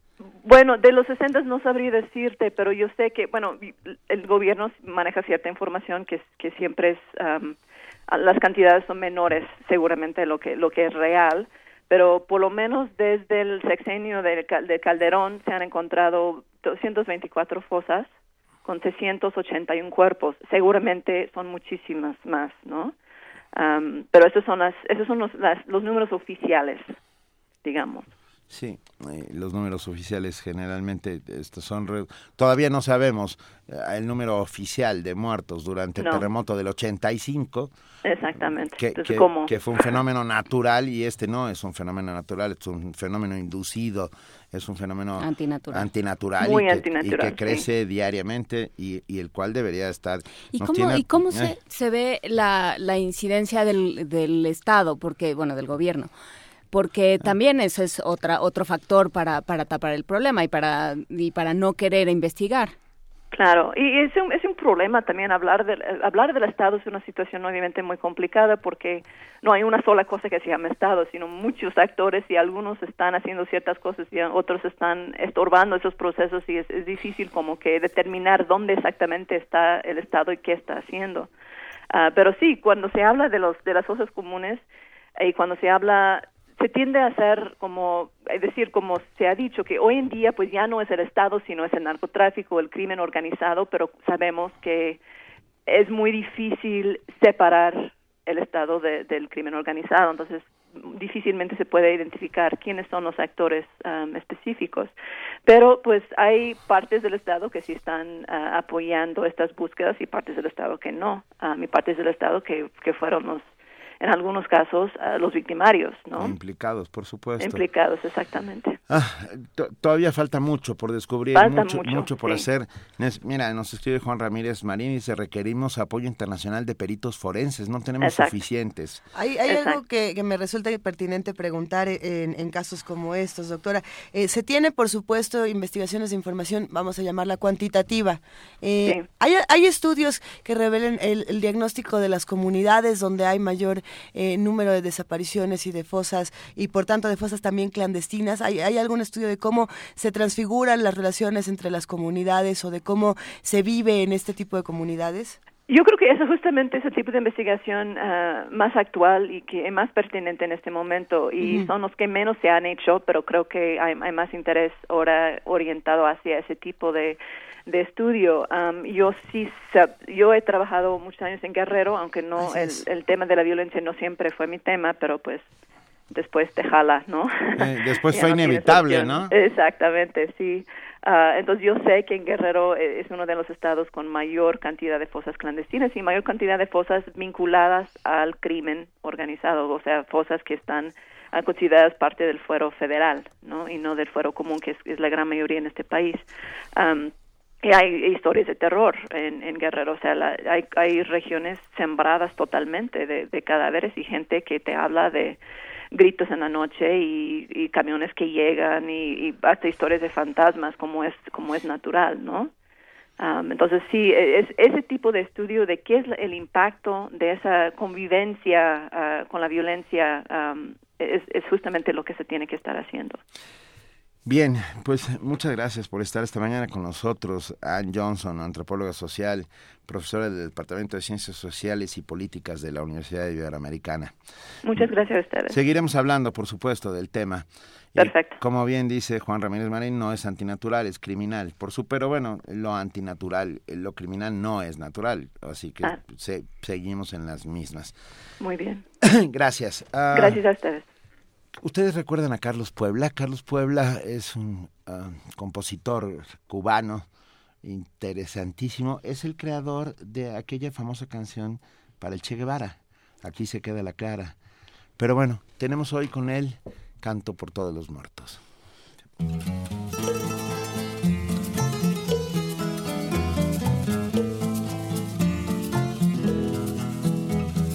Canto por los que murieron tristemente asesinado por los pobres condenados que por la patria cayeron. Canto por todos los muertos, yo lucho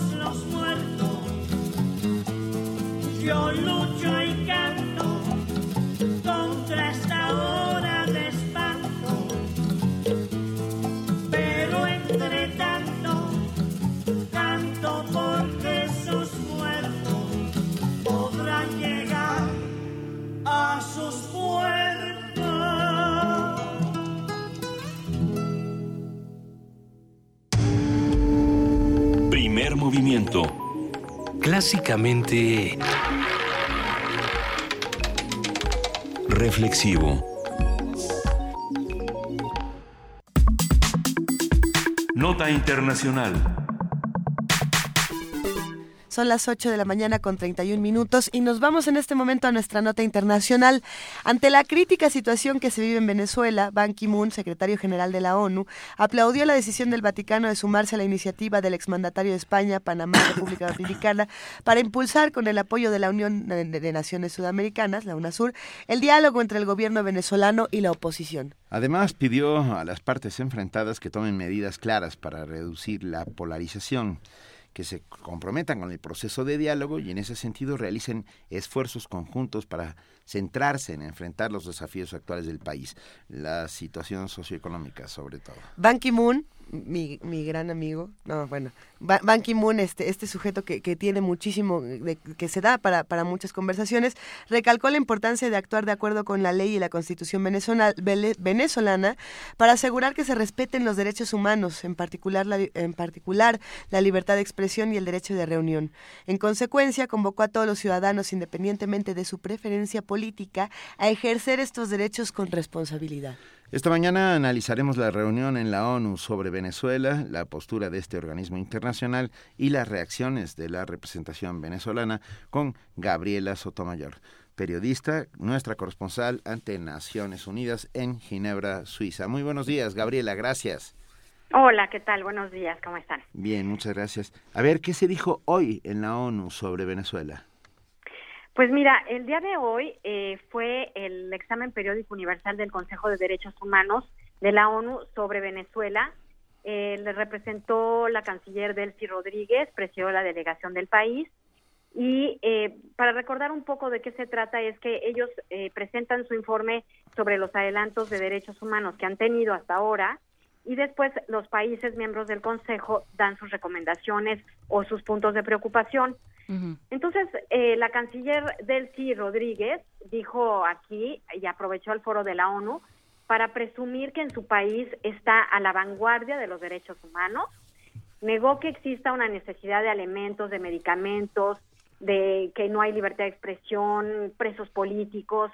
Todo, e, ella pintó un país en el que la verdad se me antojó vivir porque dijeron que era una maravilla, un paraíso garante del, de los derechos humanos, de las libertades, etcétera. Además, eh, dijo que algo que me llamó mucho la atención de Delcy Rodríguez es que dijo que eh, denunció más bien un bullying mediático mundial contra su país y que a pesar de ello eh, han salido adelante su imagen, etcétera. No se refirió al diálogo en el que se encuentra ahorita su país con la oposición.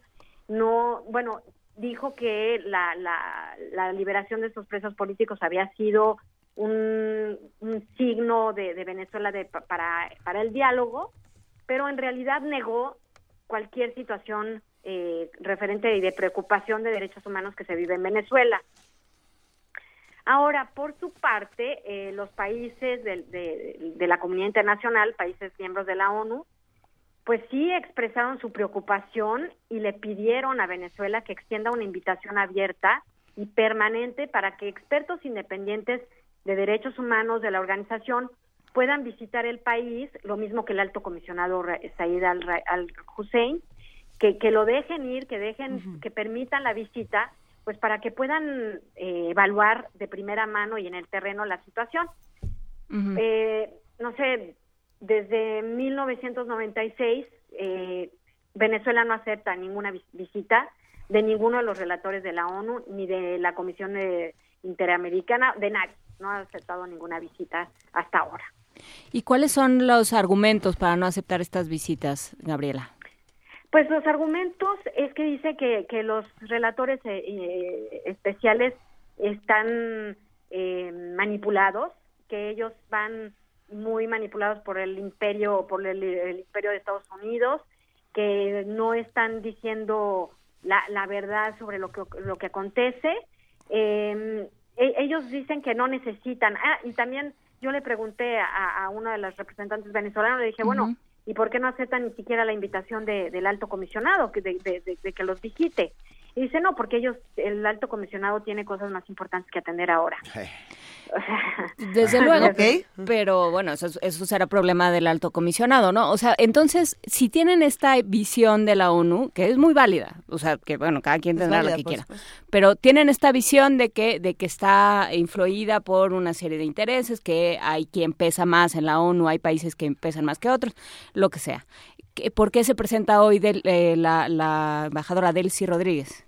¿Delcy Rodríguez? Pues Sí, Delcy, Rodríguez se tuvo que se tuvo que presentar, tuvieron que venir aquí eh, porque le tocaba el examen periódico, periódico universal. Cada país se presenta aquí cada cinco años a revisar su informe. Todos los miembros de la ONU pasan por la lupa del, del Consejo de Derechos Humanos y ella, bueno, vino a representar a su país y claro, vino a decirle a la ONU que no cree en la ONU y que no y que no cree en este examen y dudo muchísimo que vaya a aceptar las recomendaciones de los países. La cosa es que aquí eh, los países recomiendan al, al Estado y esas recomendaciones no son vinculantes, pero es como un megáfono, como un micrófono así para que los países puedan decir en un foro multicultural, multilateral, que eh, les preocupa la situación que se vive en determinado país y en este en este caso fue fue Venezuela. Ahora, otra cosa que también quisiera decir que me llamó tanto la atención es que se pusieron a repartir panfletos en el Consejo, eso yo nunca lo había visto aquí, panfletos de que en Venezuela las cosas son maravillosas, de que todo lo que han avanzado en materia de salud, en materia de educación, contra la mujer, de, situaciones contra la mujer. Y, y, yo no dudo que tengan avances, pero eh, esta presentación así de panfletos y de carteles, así como una, es una publicidad barata que, que, no se ve, aquí no se usa eso, pero bueno, ellos llegaron aquí con su despliegue. Y, y bueno, luego nos invitaron a una conferencia de prensa y no nos dejaron hacer preguntas. Eh, ellos nada más hablaron de que estaban presentando estos carteles de, don- como una exposición de cosas que hace Venezuela en unas maravillas de derechos humanos y además todavía dijeron que bueno que Estados Unidos y eso eso yo no lo voy a discutir que Estados Unidos ha sido causante de crisis mundiales como y, situaciones como en Irak, en Palestina, en este en Afganistán y cosas así, pero también pues eh, ella digo habló muy bien de Rusia. Entonces, si sabemos que Rusia, bueno, está bombardeando Alepo en Siria.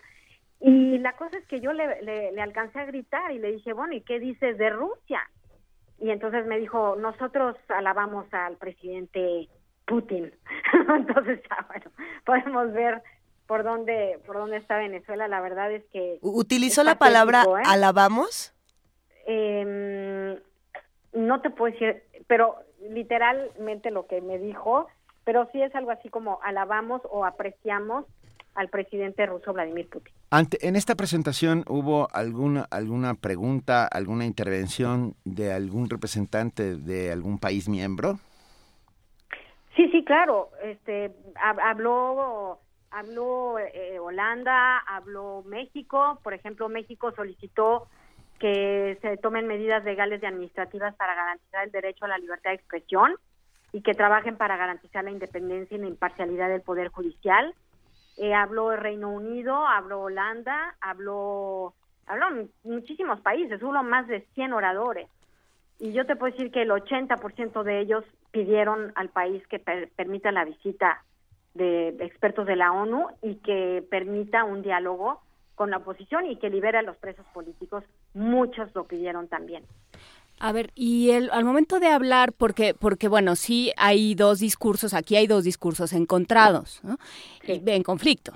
Entonces, bueno, al momento de hablar con los representantes y de decirles, bueno, entonces, eh, si, la, si todo esto, que si todo este discurso que está en los medios internacionales sobre las carencias, las crisis, los problemas en Venezuela es falso, ¿qué es lo que está sucediendo en realidad y cómo lo podemos, cómo se puede sustentar? Porque aparentemente es un, es un, eh, un duelo de dichos y no, Sí, no se ve eh, sustento. Esto es, eh, sí, exactamente. Esto, esto fue hoy aquí un duelo de dichos. Lo que pasa es que para, para ellos eh, lo que dice la prensa internacional es bullying y es, son mentiras y todo es eh, manejado por, por Estados Unidos y ellos este, hablan de que su revolución es garante de los derechos humanos. Entonces, ellos niegan y niegan absolutamente lo que se dice en, en el extranjero sobre Venezuela. Lo niegan, pero a capa y espada. ¿Y no dan y ninguna no- prueba? No, no reconocen y traen una prueba que son estos panfletos precisamente de, y, y discos en donde dicen sus este sus avances y a lo mejor son cifras que, que manejadas a, a su favor, pues sí pueden decir que hay beneficios y, y- y avances.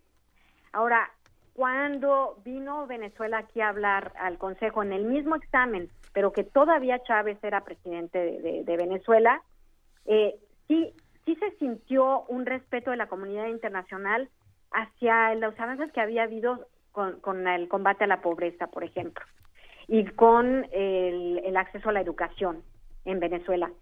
Pero de estos años para acá, y ahora que está este nuevo gobierno, ahora sí los países le- se enfrentaron con Venezuela, incluso Brasil, que Brasil siempre había hablado bien con ellos, y le dijeron, oye, ¿sabes una cosa? Necesitas abrirte al diálogo y necesitas abrirte al escrutinio internacional, pero ellos, oídos sordos, y, y bueno, y toda su gente, o sea, no te puedo decir cuántos trajeron de Venezuela aquí, dicen que, o sea, es una- un país que tiene una, una crisis económica, y yo te puedo decir que trajeron como a unas 100 personas de allá, que al, al final del discurso de, de Rodríguez se pararon a aplaudirle. o sea, Ta- también nuestro presidente viaja con grandes comitivas y estamos en un país en crisis económica.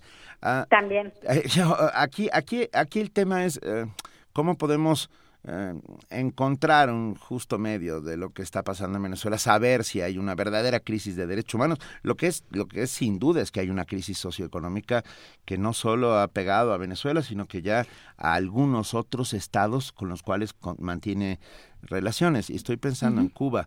Ah, acabo de estar la semana pasada con la, con la escritora Wendy Guerrain. Me contaba que eh, está viendo por las noches en La Habana eh, cierres de luz por culpa de que no llega, no está llegando el petróleo venezolano hasta la isla.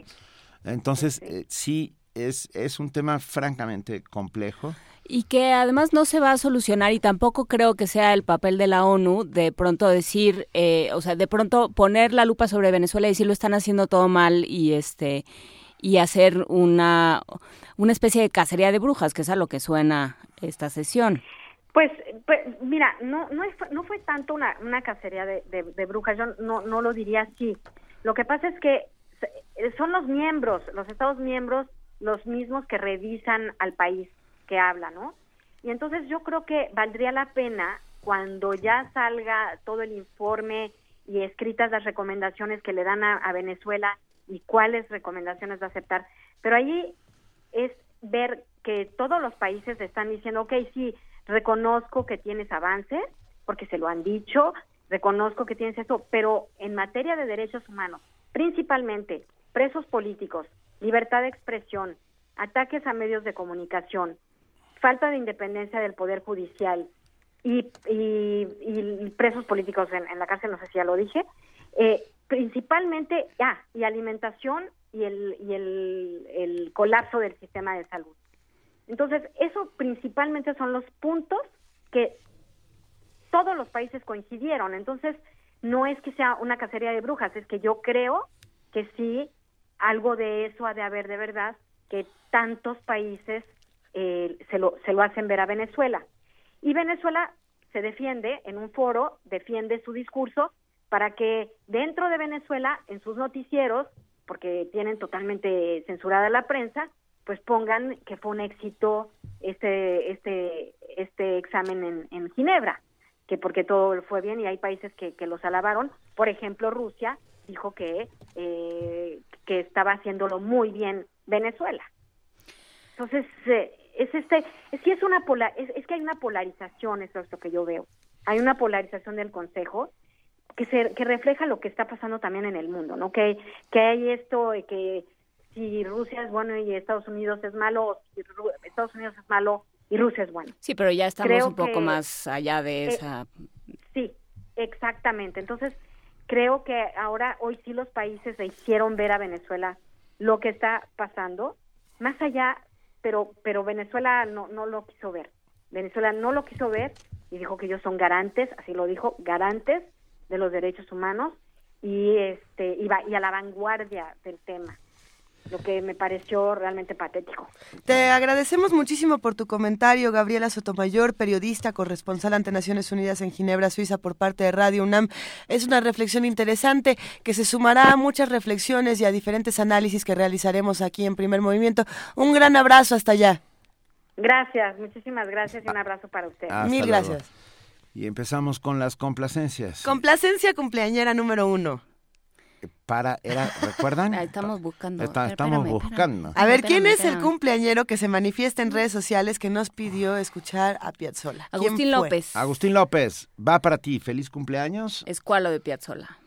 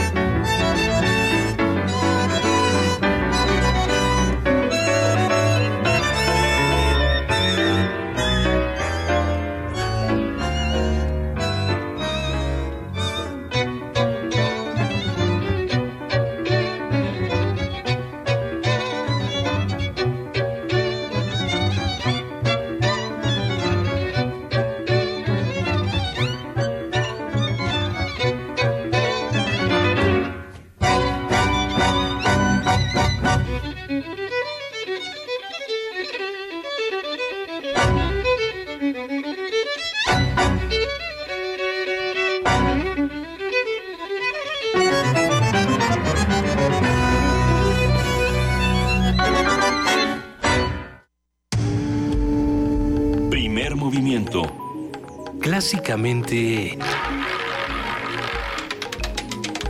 Universitario. En este momento son las 8 de la mañana con 50 minutos y estábamos todos muy Yo- gozosos en esta cabina. Quiero, quiero rápidamente decir algo. En- aquí en primer momento hemos analizado el tema de Venezuela muchas veces, de muchas maneras, con muchas voces. Es gracias a todos los que nos mandan sus comentarios. Es, es- los apreciamos enormemente. Y Ya atendemos las- las sugerencias, Sí, por supuesto que ya sí. son las 8 de la mañana con 50 minutos. ¿Y qué creen? ¿Y qué creen? ¿Y qué creen? A ver, ¿qué creemos, Benito? O, o les digo yo. ¿Y qué creen en ¿Y qué general? creen? A ver. o sea, Creo en ti porque... Yo creo que es un gran momento para mandarle un, un inmenso abrazo a Tania Mafalda, nuestra Sí. querida amiga, que ha mandado un regalo para los radioescuchas.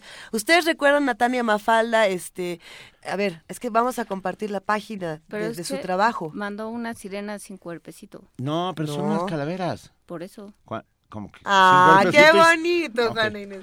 Mandó unos aretes bellísimos de, de calavera para este Día de Muertos. Vamos a subir la foto a nuestras redes sociales y los vamos a regalar. Solo es un par, así que les vamos a decir. A ver, eh, ¿qué les parece si hacemos una pregunta para que no esté tan fácil y el primero que la responda bien a través de Twitter se los lleve? ¿Qué opinan? ¿De acuerdo? De acuerdo. Ok, ¿qué vamos a preguntar? Ah, este... ¿Quieren que yo formule una pregunta exótica y extravagante? ¿No, verdad? El año pasado, ah, estoy teniendo un, un déjà vu. El A año ver. pasado también nos mandó algo y pedimos calaveritas. Pero el problema con las calaveritas es que no están bien, no están bien contadas, generalmente. Contadas las palabras. Nos, nos cuesta, a todos Las nos cuesta mucho trabajo escribir una, una calaverita propiamente debido a que el número de sílabas no, nos es, no se nos es dado antes de escribirlas. ¿Cuántas sílabas son para una buena calaverita? Ocho. ¿Ocho, eh, ocho en cada verso? Ocho en cada verso, cuatro, cuatro versos. Son cuatro y cuatro. Por estrofa. Cuatro y cuatro. Ocho y te lo remocho. Está- Ahí está un, un octosílabo. Ahí está, por ejemplo. Tómenlo como ejemplo. O sea, andaba la calaquita, es un octosílabo. ¿no? Andaba la calaquita. Andaba la calaquita echando la cascarita. Pero no sería así porque las porque rimas... tendría- La rima es la segunda. Las rimas con la segunda. O es sea, no vamos a pedir calaveras. tercera. Entonces, más bien díganos Ah, bueno, nomás para los que quieran escribir calaveras, acuérdense que son de 8 y de 2. y de ABBA. ABBA, ABBA. Y para los que quieren estos bellísimos aretes de Tania Mafalda, de quien vamos a compartir información en redes sociales, eh, respóndanos la siguiente pregunta.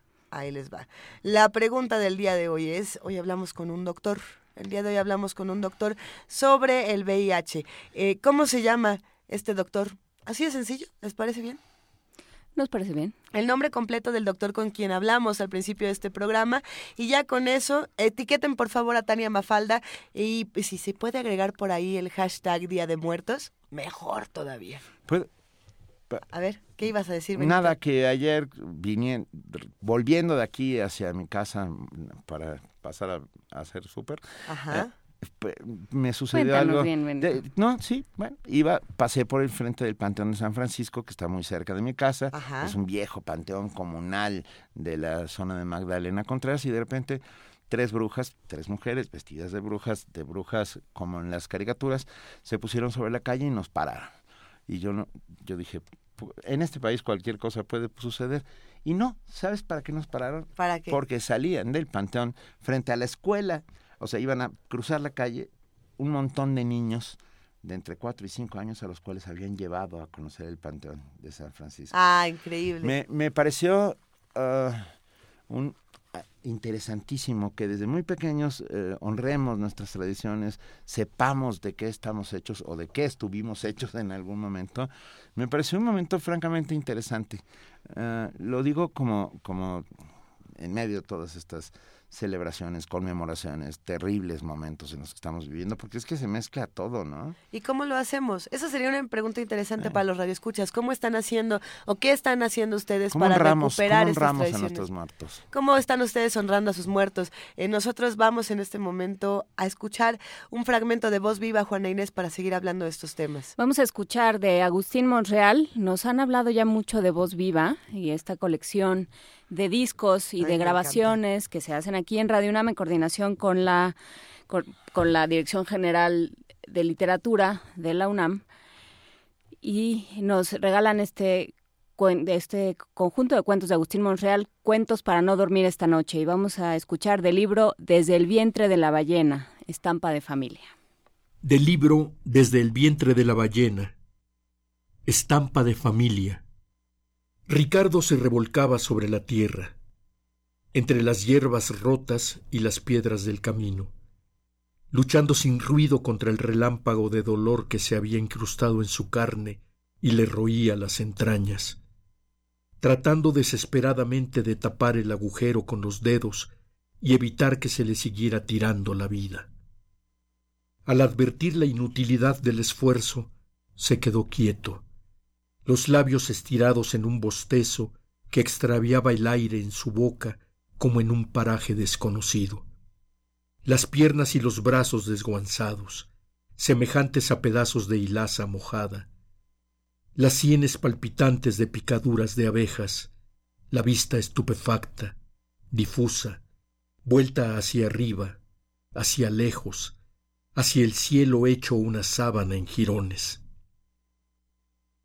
Un gajo de luna disminuía abnegadamente la penumbra de la noche. La densa oscuridad amoratada pareció aneblarse más cuando, con un espasmo áspero, Ricardo comenzó a llorar, muy quedo, con una tristeza sin fondo. Un silencio sombrío engruesaba los altos muros negros y el enorme portón que se negaba a él, que permanecía cerrado para él. Primer movimiento. Clásicamente... Diverso. Ahora sí, a las 8 de la mañana con 57 minutos tenemos una nota de la universidad que compartir con todos ustedes. Las humanidades digitales, junto con las nuevas tecnologías, pueden utilizarse para entender cuestionamientos relacionados con las disciplinas humanísticas. Así es, todo se puede conectar de una u otra manera y la información la tiene nuestra compañera Cristina Godínez. Si nos referimos a las humanidades digitales, hablamos del trabajo que involucra a las nuevas tecnologías con la investigación respectiva. En esta área, la tecnología ha sido útil para la preservación de documentos, así como para hacer más equitativo el acceso al conocimiento. En este sentido, la digitalización de fuentes primarias ofrece ventajas. Escuchemos a la doctora Isabel Galina Russell, del Instituto de Investigaciones Bibliográficas de la UNAM. Las humanidades digitales, si bien son un término más o menos nuevo, en realidad desde hace ya mucho tiempo se hace trabajo en donde se involucra las nuevas tecnologías para eh, tratar de contestar o ayudarnos a contestar preguntas tradicionales de las humanidades o de las disciplinas humanísticas. Incluso, por ejemplo, el doctor Luis Fernando Lara del Diccionario del Español en México y él nos estuvo comentando cómo se utilizó el cómputo para elaborar ese primer corpus y cómo fue, bueno, una herramienta como muy importante para el desarrollo de este diccionario. A continuación, la también coordinadora de Innovación y Estrategia Digital de la Biblioteca y Hemeroteca Nacional explica el proceso. En un mundo ideal lo que nos gustaría es tratar de que la mayor cantidad de los materiales sean digitalizados. Obviamente, bueno, cuando pensamos en todos los materiales que han sido impresos, bueno, el tiempo que nos podría tardar en digitalizar pues sería muy largo. Yo creo que uno de los puntos que es particularmente interesante es empezar a estudiar los materiales que nacen digitalmente, es decir, ya no estar pensando solamente en el proceso de digitalización, sino estar estudiando estos nuevos materiales que nacen digitalmente, que no tienen una contraparte impresa y cómo vamos a almacenar eso, estudiarlo, eh, organizarlo y bueno y obviamente eh, que tengan las futuras generaciones acceso a estos materiales. En junio de 2018, en la Ciudad de México, tendrá lugar el Congreso Mundial de la Alianza de Organizaciones de Humanidades Digitales. Para Radio UNAM, Cristina Godínez.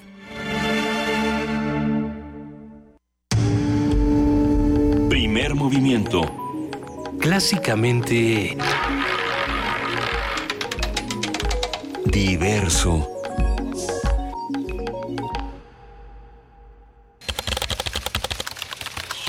Informativo. La UNAM. Un grupo de alumnos de la Facultad de Estudios Superiores Zaragoza ganó el concurso nacional Resolución de un caso de salud pública. El equipo integrado por Ángel Mondragón Rojas de la carrera de Biología, Daniel Espinosa Ramírez, cirujano dentista, Mariana González Armenta de Enfermería y Noé Rojas Salinas de Medicina, fue asesorado por Cecilia Mecalco Herrera, coordinadora de Universidad Saludable de la entidad académica. Los alumnos premiados analizaron la obesidad y sobrepeso en el entorno universitario de Morelos mitad mito griego, mitad cruda realidad nacional, titulada Pozole o la venganza de los anacrónidas, representará al Centro Universitario de Teatro en el Festival Internacional de Escuelas Superiores de Arte Dramático a celebrarse en la ciudad de Rabat, en Marruecos. Nacional. La Comisión de Quejas y Denuncias del Instituto Nacional Electoral determinó que Rafael Moreno Valle, gobernador de Puebla, debe cancelar la difusión de propaganda que lo presenta como el nuevo presidenciable. Los panistas José Luis Luege y Juan José Rodríguez Prats condenaron la campaña del gobernador de Puebla, Rafael Moreno Valle, y exigieron que informe cómo obtiene recursos para financiarla. El Congreso de Veracruz aprobó el informe de cuenta pública 2015, donde se estima un daño patrimonial de 16.349 millones 315 mil pesos. El documento, aprobado con 47 votos a favor, dos en contra y una abstención, permite al órgano fiscalizador superior de la entidad iniciar los procedimientos de sanción y denuncias correspondientes. La Comisión Nacional de los Derechos Humanos señaló que en la ley de derecho de réplica que analizan los ministros de la Suprema Corte de Justicia de la Nación no se especifican sanciones para los sujetos que incumplen, ni se han regulado las multas previstas en la ley. La Secretaría de Seguridad Pública de la Ciudad de México puso en marcha un operativo en los 120 panteones con motivo de las festividades de Día de Muertos y de los fieles difuntos. Para el operativo incluirá el despliegue de 34 mil policías apoyados con 410 vehículos. Economía y finanzas. De acuerdo con Pemex, la mejora en los precios del petróleo y los mayores volúmenes de venta en el último trimestre contribuyeron a mejorar sus ingresos en materia de exportación, esto al captar 4.490 millones de dólares de julio a septiembre. Internacional. La ONU acusó a los grupos armados opositores y al gobierno de Siria cometer crímenes de guerra por los bombardeos indiscriminados y el uso de armamento pesado en áreas residenciales de Alepo.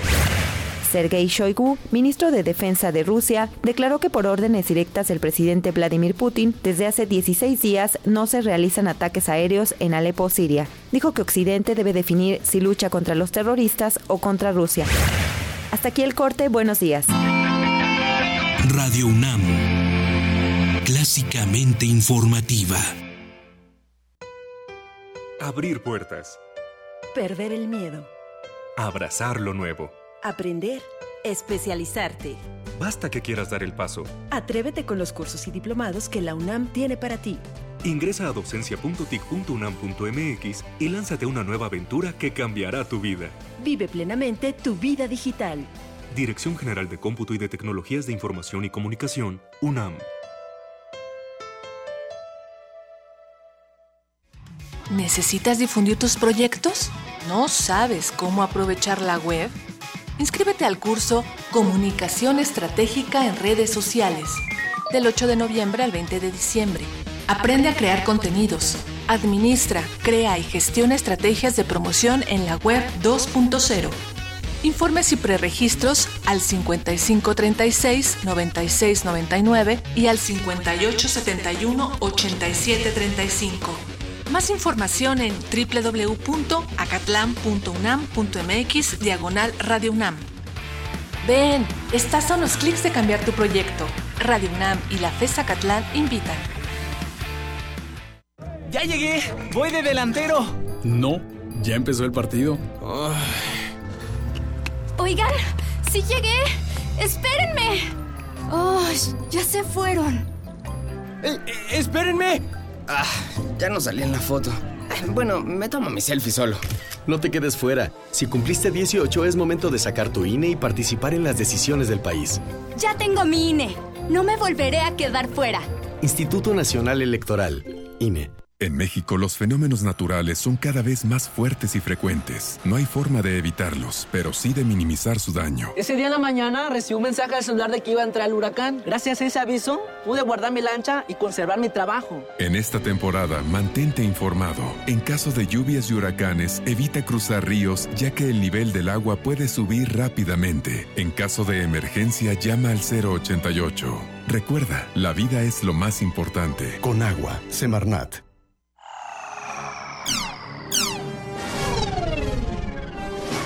Para este año, tú esperabas patinetas flotantes, tenis autoajustables y autos voladores en el mercado. Pero no has visto nada de eso. En lugar de eso, hay seres humanos con apéndices electrónicos en su cuerpo, videojuegos que detectan tu movimiento, computadoras bajo la piel que hacen un diagnóstico médico y un medio de comunicación capaz de enviar información del otro lado del planeta en menos de un segundo. Resistor. Resistor. La realidad tecnológica supera a la ciencia ficción. Todos los martes 22:15 horas. Por resistencia modulada. 96.1 de FM. Radio UNAM.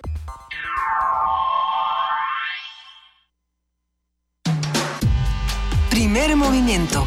Podcast y transmisión en directo en www.radiounam.unam.mx.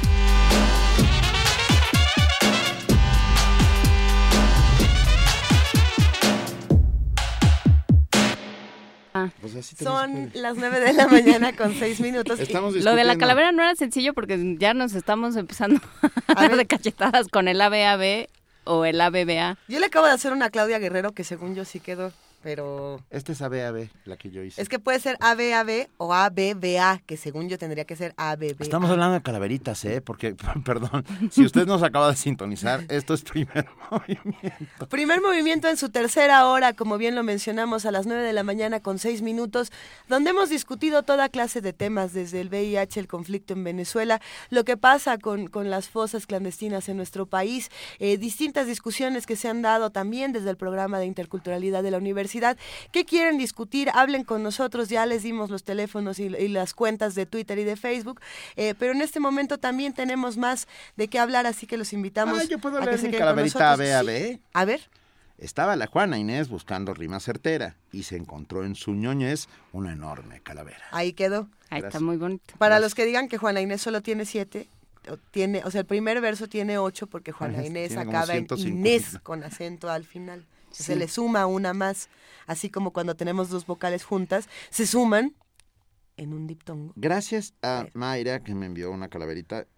Muchísimas gracias. La vamos a compartir también nosotros aquí en redes sociales para que todos puedan leer las calaveras que nos están escribiendo y cómo es que están celebrando a sus muertos. En este momento tenemos una complacencia.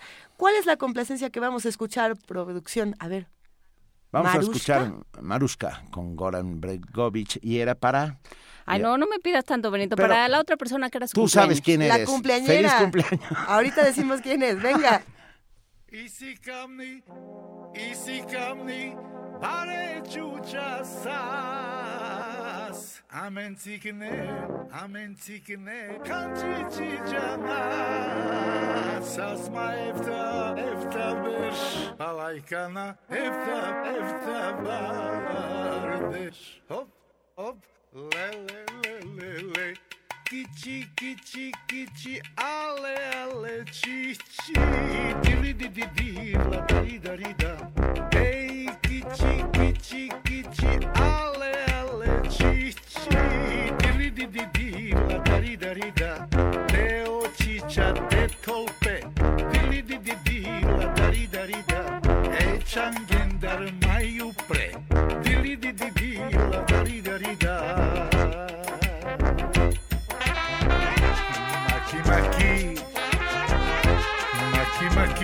Mariana, Mariusca, Maria Rusca, Marusca.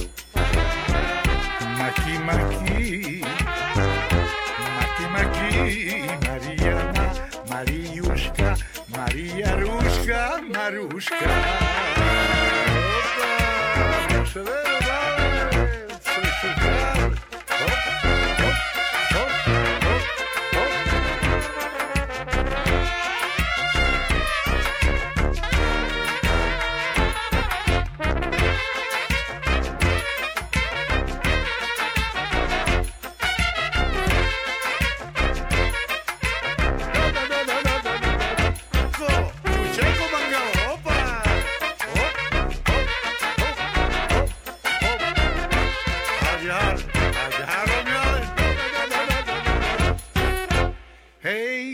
Hey, kichi, kichi, kichi, ale, ale, chi, chi. Diri, di, di, di, la, di, da, di, da.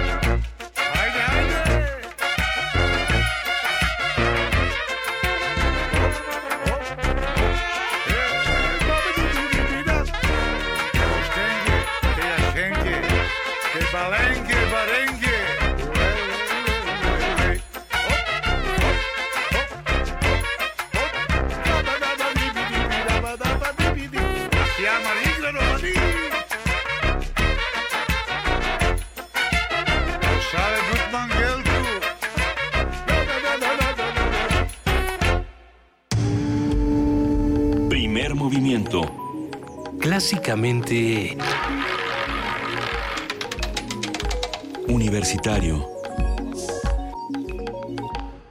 Una nota más para todos los que nos escuchan. Hay El- un pizarrón que dice implante tacto. ¿Qué es eso?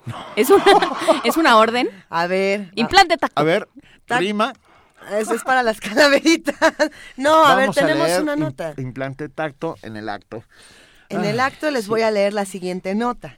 El brazo robótico que recibió un joven estadounidense después de quedar cuadrapléjico confirma que las sensaciones táctiles las percibimos en la corteza cerebral. Esta es una cosa interesantísima y si han visto documentales o nuevas pláticas de TED sobre este asunto, eh, se las recomiendo mucho. De hecho, voy a buscar una que acabo, que acabo de observar hace unos días que les va a encantar. Eh, por lo pronto, nosotros tenemos detalles de este brazo robótico aquí con nuestra compañera Cindy Pérez Ramírez. Vamos a escucharla. El sentido del tacto es el encargado de la percepción de estímulos que incluyen el contacto y la presión, la temperatura y el dolor. La mayoría de las sensaciones son percibidas por medio de los corpúsculos, receptores que están encerrados en cápsulas de tejido conjuntivo y distribuidos entre las distintas capas de la piel donde se activan los receptores en el cerebro. El investigador de la Facultad de Estudios Superiores Iztacala de la UNAM, Juan Pablo García, explica la distribución del tacto en distintas áreas del cerebro. En general, el tejido nervioso, llámese desde los nervios eh, que van por todo el cuerpo, los nervios periféricos, y los tejidos del sistema nervioso central, como son la médula espinal, y el cerebro mismo, pues su función básica es transmitir impulsos y muchos de esos impulsos son sensaciones básicamente. Entonces, en general, la corteza cerebral será la parte donde vamos a percibir esas sensaciones táctiles. El estímulo nervioso viaja a través de las de las vías nerviosas y cuando se interrumpe algún en algún punto esa transmisión es cuando perdemos la, la posibilidad de percibir estas sensaciones táctiles junto con otras. Un implante cerebral que controla un brazo robótico ayudó a Nathan Copeland a recuperar el sentido del tacto. Hace 12 años, el joven estadounidense quedó cuadrapléjico, con parálisis en las cuatro extremidades, en un accidente de tráfico, en el que se lesionó la médula espinal. Contrario a lo que se creía, lo anterior revela que el tejido nervioso cuenta con la capacidad de regenerarse, destacó el académico. Hasta hace unos cuantos años se consideraba que el tejido nervioso, una vez que se dañaba, no tenía forma de recuperación. Sin embargo, recientemente se han encontrado eh, importantes evidencias que hablan de que el tejido tiene una capacidad eh, de recuperarse a partir del desarrollo de, las propias células del tejido nervioso. Entonces, es algo muy limitado todavía esta capacidad. La realidad es que no podemos decir que es tan recuperable como otros tejidos. Sin embargo, esa mínima posibilidad de recuperación que se ha observado, pues es una esperanza y una una puerta que se abre al desarrollo de futuras investigaciones. A pesar de los últimos descubrimientos, aún es necesario conocer a profundidad el tejido nervioso y los avances tecnológicos permitirán acelerar las investigaciones, destacó el especialista. Para Radio UNAM, Cindy Pérez Ramírez.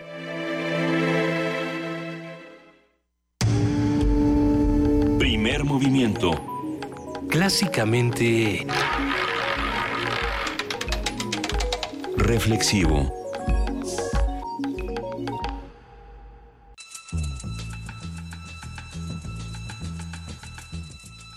Es hora de poesía necesaria.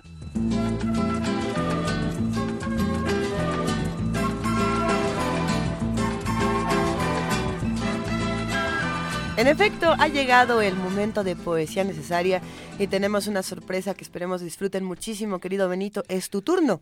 Sí, y aquí, en consenso y gracias a Juan de esa, hemos decidido que hoy es día de del Tenorio. José Zorrilla escribe esta maravillosa pieza en donde la muerte está presente todo el tiempo y hay un momento en que eh, el Tenorio, don Juan Tenorio, llega hasta la cena y se presenta. Entonces, estos versos que son la presentación del Tenorio van para ustedes. Venga. Desde la ultratumba, José Zorrilla viene y nos presenta un fragmento del Tenorio. Como gustéis igual es que nunca me hago esperar. Pues señor, yo desde aquí buscando mayor espacio para mis hazañas di sobre Italia, porque allí tiene el placer un palacio. De la guerra y del amor antigua y clásica tierra, y en ella el emperador, con ella y con Francia, en guerra. Díjeme, ¿dónde mejor? Donde hay soldados hay juego, hay pendencias y amoríos. Di pues sobre Italia luego buscando a sangre y a fuego, amores y desafíos. En Roma, mi apuesta fiel, fijé entre hostil y amatorio en mi puerta este cartel. Aquí está don Juan Tenorio, para quien quiera algo de él. De aquellos días la historia a relatarlos renuncio. Remítome a la memoria que dejé allí y de mi gloria podéis juzgar por mi anuncio. Las romanas caprichosas, las costumbres licenciosas, yo gallardo y calavera, que a cuento redujera mis empresas amorosas. Salí de Roma, por fin, como os podéis figurar, con un disfraz harto ruin y a lomos de un mal rocín, pues me querían ahorcar. Fui al ejército de España, mas todos paisanos míos, soldados y en tierra extraña, dejé pronto su compañía tras cinco o seis desafíos. Nápoles, rico vergel, de amor, de placer emporio, vio en mi segundo cartel. Aquí está, don Juan Tenorio. Primer movimiento clásicamente incluyente.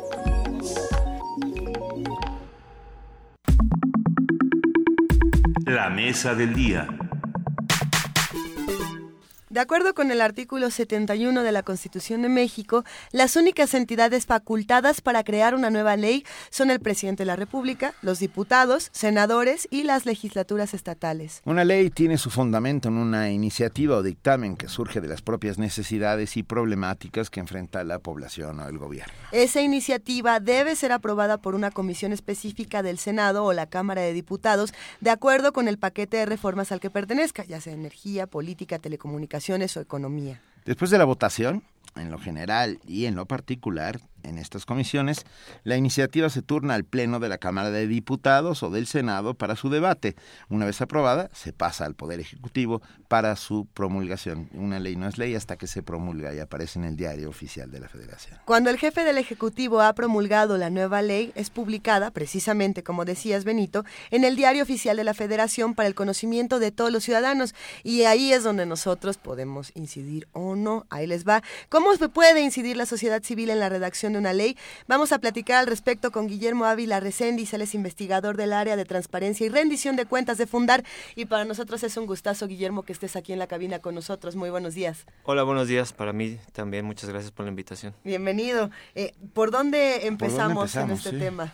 Pues creo que eh, podemos empezar también porque desde hace dos años eh, a partir de una reforma que se dio mediante este proceso que acaban, que acaban de contar, también las y los ciudadanos podemos eh, presentar iniciativas de ley. Sin duda es un eh, no es tan fácil como, como algunas personas algunas personas nos gustaría, pero efectivamente ya no son solamente el presidente o las y los legisladores quienes tienen la facultad exclusiva de presentar leyes, ¿no? Los ciudadanos pueden presentar iniciativas ciudadanas, tienen que juntar cierto número de firmas para respaldar esa iniciativa. Esa iniciativa, esas firmas las tiene que validar el INE y finalmente la iniciativa se puede presentar en alguna de las dos cámaras. Cierto número de firmas es un número considerable de firmas. Exactamente. En la Constitución se establece que es el punto 13% del padrón electoral, que en este momento más o menos equivaldría a 105 mil, 110 mil firmas. ¿Y qué pasa, por ejemplo, con, con algunas de estas iniciativas? ¿Como cuáles podemos ver actualmente que hayan llegado a algún espacio interesante? justo cuando, eh, después de la promulgación de esta reforma, se presentó una iniciativa que se llamó Internet para Todos, en la que varias organizaciones y activistas eh, intentaron que quedara en, en la Constitución el, Internet como un derecho. Eso, el contenido, no la, no la iniciativa como tal, pero el contenido de la iniciativa finalmente se tomó en cuenta para las leyes de telecomunicaciones, pero no fue la iniciativa. Me parece que el caso eh, tenemos pocos casos, pero eh, un caso muy importante y exitoso fue justamente la iniciativa ciudadana, ley, conocida como Ley 3 de 3, que el tecnicismo, digamos, es que eh, es la ley, de ley General de Responsabilidades Administrativas, ¿no? como un paquete, dentro del paquete de las leyes de combate a la corrupción que se aprobaron recientemente, bueno, pues esa, esa, esa iniciativa acumuló casi cuatro veces la cantidad de firmas, no más, seis veces la cantidad de firmas necesarias, eh, y finalmente llegó a las cámaras y formó parte, como decía, del paquete de leyes que se aprobaron recientemente. Entonces, esa es una primera instancia de cómo la ciudadanía puede influir en, en la elaboración de leyes, creo. Los ciudadanos podemos presentar iniciativas, eh, sin embargo, estas iniciativas pueden, a la hora de hacer las leyes, modificarse de una u otra manera, como es lo que pasa con la 3 de 3, por ejemplo. Exactamente. Eh, en México, a diferencia de otros países, eh, este proceso de eh, análisis y discusión de las iniciativas para que finalmente se conviertan en leyes eh, es, digamos, no es lineal, ¿no? En otros países lo que se hace es que se presenta un proyecto, una iniciativa, y ese mismo documento, ese mismo, sí, iniciativa, es la que se, finalmente se aprueba o se rechaza. En México no, en México lo que se hace es que, por ejemplo, se reúnen en, en un solo documento varias iniciativas. O sea, se puede presentar la iniciativa ciudadana, pero un grupo parlamentario puede presentar otra iniciativa sobre el mismo tema, otro grupo igual, y lo que hacen las comisiones legislativas es juntar Sur, Surcir y estropearlas. En algunos Perdón, casos. pero... en algunos casos sí. en algunos casos sí. En algunos casos. dime una cosa, eh, Guillermo Ávila recién dice, ¿hay en este momento en el aire, en papel, en algún lugar, iniciativas ciudadanas que estén por ser enviadas a, esta, a estas cámaras? No tengo conocimiento claro. Entiendo que hay una eh, iniciativa ciudadana se presentó a propósito de eh, el derecho a la familia, eh, pero no estoy no estoy no estoy seguro de cuál es cuál es el estatus de esa iniciativa ciudadana, si finalmente está presentada en alguna en alguna de las cámaras. como decía, pues la verdad es que no es fácil pues en, en, primer lugar, elaborar una iniciativa ¿no? técnicamente que cumpla con ciertos requisitos y después hacer el, el, el, trabajo de difusión y de convencimiento, de persuasión para que eh, la gente la, la, apoye. ¿no? Creo que en ese sentido, eh, insisto en el punto, eh, la iniciativa ciudadana Ley 3 de 3 pues, tendría que considerarse como, como un ejemplo a seguir ¿no? de, de, este, de esta forma de intervenir en la, en la elaboración de leyes, que pues la verdad es que no es la única. Justamente, no es la única y se puede... Se puede incidir una vez que, o sea, cuando es una cuando es una ley que emana del Senado o de la Cámara de Diputados o de alguna alguna de las cámaras eh, estatales, cómo se puede incidir de manera eh, desde la ciudadanía, porque bueno, desde los ciudadanos, porque ayer hablamos de dos casos en concreto, una prohibición de uso de embriones en investigación científica y otra ley que hablábamos en la mesa, que ahora se me acaba de ir, pero bueno, eran dos leyes que la, lo que llamaban eh, muchos legisladores y muchos grupos de la sociedad civil es hagamos algo porque puede una ley de este tipo puede tener repercusiones, por ejemplo, sobre la investigación científica y sobre ciertos avances y ciertos desarrollos que se están haciendo en México. Si ya está avanzada la ley, en qué momento incide la ciudadanía y cómo puede ¿Como para incidir. frenarla, te refieres? Como para frenarla, como para modificarla, como para eh, matizarla. Incidir. Desde hace muchos años, déjenme dar un pequeño rodeo para, para dar un poquito de contexto. Desde hace varios años, varias organizaciones en México y también en otras partes del mundo hemos tratado de impulsar la idea de un parlamento abierto, y con Parlamento abierto, eh, más allá de que en México no tengamos parlamentos y tengamos congresos, a lo que nos referimos es que efectivamente las instituciones legislativas eh, cumplan con una serie de principios, con una serie de características que permitan precisamente a las personas eh, influir en la toma de decisiones. Y para ello pues es necesario varias cosas. En principio, por ejemplo, que los congresos sean más transparentes, ¿no? Eh, si bien en México ha habido desde hace varios años eh, eh, un impulso bastante importante de la transparencia gubernamental, la verdad es que sigue sin ser suficiente y sobre todo en el caso del poder legislativo. entonces, pues eso es, digamos, un elemento imprescindible, la transparencia para poder conocer qué se está haciendo, ¿no? Para que se conozcan, por ejemplo, qué se está discutiendo en, en cuáles comisiones, cuál es el estatus como como mencionabas, de, la, em, de las iniciativas de ley, en qué momento eh, se está discutiendo. Luego de eso, pues la verdad es que también se tiene que em, abrir espacios, tener espacios, mecanismos dentro de los congresos para que las personas puedan participar de manera efectiva. Y con eso me refiero desde que las comisiones trabajen de manera abierta, es decir, que se conozca en qué momento se reúnen los legisladores, cuáles son los documentos y los productos, las iniciativas de ley que se están discutiendo, el momento, como decía, en el que se están discutiendo para saber hasta dónde se puede influir. Por ejemplo, es distinto eh, que una persona eh, trate de enviar recomendaciones, por ejemplo, sugerencias de una iniciativa a cuando ya se está discutiendo en una comisión porque la, la, discusión y el análisis ya va más avanzado, ni qué decir de cuando ya está en el pleno, que es el momento en donde ya prácticamente se va a votar lo que se decide en la comisión.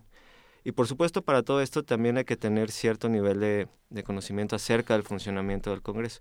Y para eso me parece que sí tiene que ser una labor conjunta, principalmente, digamos, del, del, Congreso, de las cámaras eh, de senadores y diputados, de poder explicar de mejor forma y de manera más sencilla, eh, pues, cómo es su trabajo, cuáles son sus funciones, ¿no? que no, nada, no nada más se dedican a, hacer leyes, sino también a eh, designar eh, personas para ocupar para ocupar ciertos puestos. ¿Pero alguien les pregunta? O sea, cada, me parece que cada vez hay más interés, eh, pero sigue sin haber el suficiente peso, me parece, ¿no? Insisto, hay, hay ejemplos, hay ejemplos que siguen siendo, desde mi punto de vista, excepcionales, en el sentido de que no son comunes, de eh, proyectos de em, sí, procesos colaborativos, ¿no? de, tanto en leyes como en nombramientos, como incluso en procesos más administrativos de gestión interna, en los que alguna parte de, sobre todo eh, la sociedad civil organizada, ha, ha, colaborado con los representantes. Pero eh, sin duda lo que eh, buscamos con un Parlamento abierto es que eh, pues tal cual las puertas del Congreso estén abiertas para todo el mundo. Pero ahí justamente, ¿cuál es la diferencia entre un Parlamento y un Congreso, Guillermo Ávila Reséndiz? Bueno, sobre todo tiene que ver con el sistema político, ¿no? En los, eh, los, parlamentos son los sistemas parlamentarios en donde eh, existen los sistemas parlamentarios en donde se elige a los grupos políticos y los grupos políticos son quienes eligen a los jefes de gobierno. En México elegimos a nuestro jefe de gobierno, que es el presidente, de manera directa. tienen algunas algunas diferencias específicas técnicas, por ejemplo, en los parlamentos pueden directamente sustituir justamente al jefe de gobierno. En los eh, sistemas presidenciales donde existen los congresos, pues no es así. Suecia, por ejemplo. Suecia, España, Noruega. Eh, Gran Bretaña. Gran Bretaña. La redacción y la conformación de las leyes es más o menos, el sistema es más o menos igual en un parlamento que en un congreso. Perdón, sí, de elaboración de leyes son prácticamente lo mismo. Nos preguntan en, mensajes, en redes sociales, eh, ¿dónde se puede uno enterar de todo lo que se está discutiendo para poderse integrar precisamente a este tipo de discusiones? Porque uno de estos problemas es que nadie sabe o, o quisiéramos saber mucho más de lo que se está discutiendo precisamente en términos de transparencia y de muchas otras cosas. Eh, hay que decir que los congresos han ido avanzando poco a poco también en transparentar y en difundir su, su, información. Por ejemplo, está el canal del Congreso, ¿no? Eh, los, las cámaras sesionan martes y jueves y el canal del Congreso transmite eh, las sesiones enteras del pleno y en algunos casos de las comisiones. Además de eso que ahí el problema es que tampoco es que te den la información eh, digerida y de una manera que sea, digamos, ah, no, no me atrevería a decir amigable, porque no es su responsabilidad que sea amigable, pero sí que sea comprensible, ¿no? Sí, exactamente, eso es eso es parte de lo que de lo que impulsamos, que la información sea cada vez más entendible y por ejemplo, hay organizaciones de la sociedad civil que tratan eh, de hacer eso principalmente a través de redes sociales. ¿no? En Fundar tenemos una, una red que se llama Curul 501, pero también está, por ejemplo, Borde Político, eh, está Visión Legislativa, Impacto Legislativo, que en algunos casos eh, muchas de estas organizaciones lo que hacen es hacer el monitoreo directo del trabajo legislativo, en otras lo que se hace es tratar de explicar qué es lo que sucede en los congresos, ¿no? qué es lo que están discutiendo qué es lo que están aprobando, por qué lo están aprobando y, y qué repercusiones tienen esas decisiones. Solo para pasar a la siguiente pregunta, damos la dirección de la cuenta de Twitter de Curul 501, que es así como se escucha Curul con, y con número 501.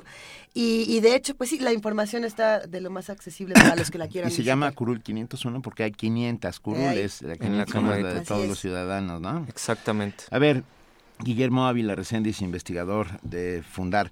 Eh, pregunta el señor Aurelio García, nos llama por teléfono y dice, ¿qué artículos y leyes son las que nos fundamentan para poder incidir con la normatividad en el país a los ciudadanos? Bueno, está el artículo 71 que ya se había mencionado y eh, pues depende también de los temas, eh, pero en principio todas las personas tenemos el derecho, por ejemplo, de pedir a nuestros representantes eh, solicitarles que nos respondan sobre asuntos específicos, por ejemplo, que eh, nos expliquen por qué están presentando alguna iniciativa. Eh, al principio del programa se hablaba de que las leyes surgen de la identificación de problemas específicos. Como podemos ver, cuando entramos a, las, por ejemplo, a las páginas de las cámaras, vemos una cantidad de iniciativas impresionantes. En verdad, exagerada el número de iniciativas que presentan las y los diputados. Y eso no necesariamente significa que están atendiendo todos los problemas públicos que son importantes, ¿no? O por lo menos no se sabe. Entonces, ese es un, ese es un primer planteamiento, ¿no? O sea, por derecho de petición o, o por derecho o, por, o ejerciendo el derecho de acceso a la información, artículo sexto, artículo octavo de la Constitución, este, podemos eh, solicitar a nuestros representantes, y esa es otra forma de incidir, eh, que nos expliquen por qué están tomando las decisiones que, que, toman.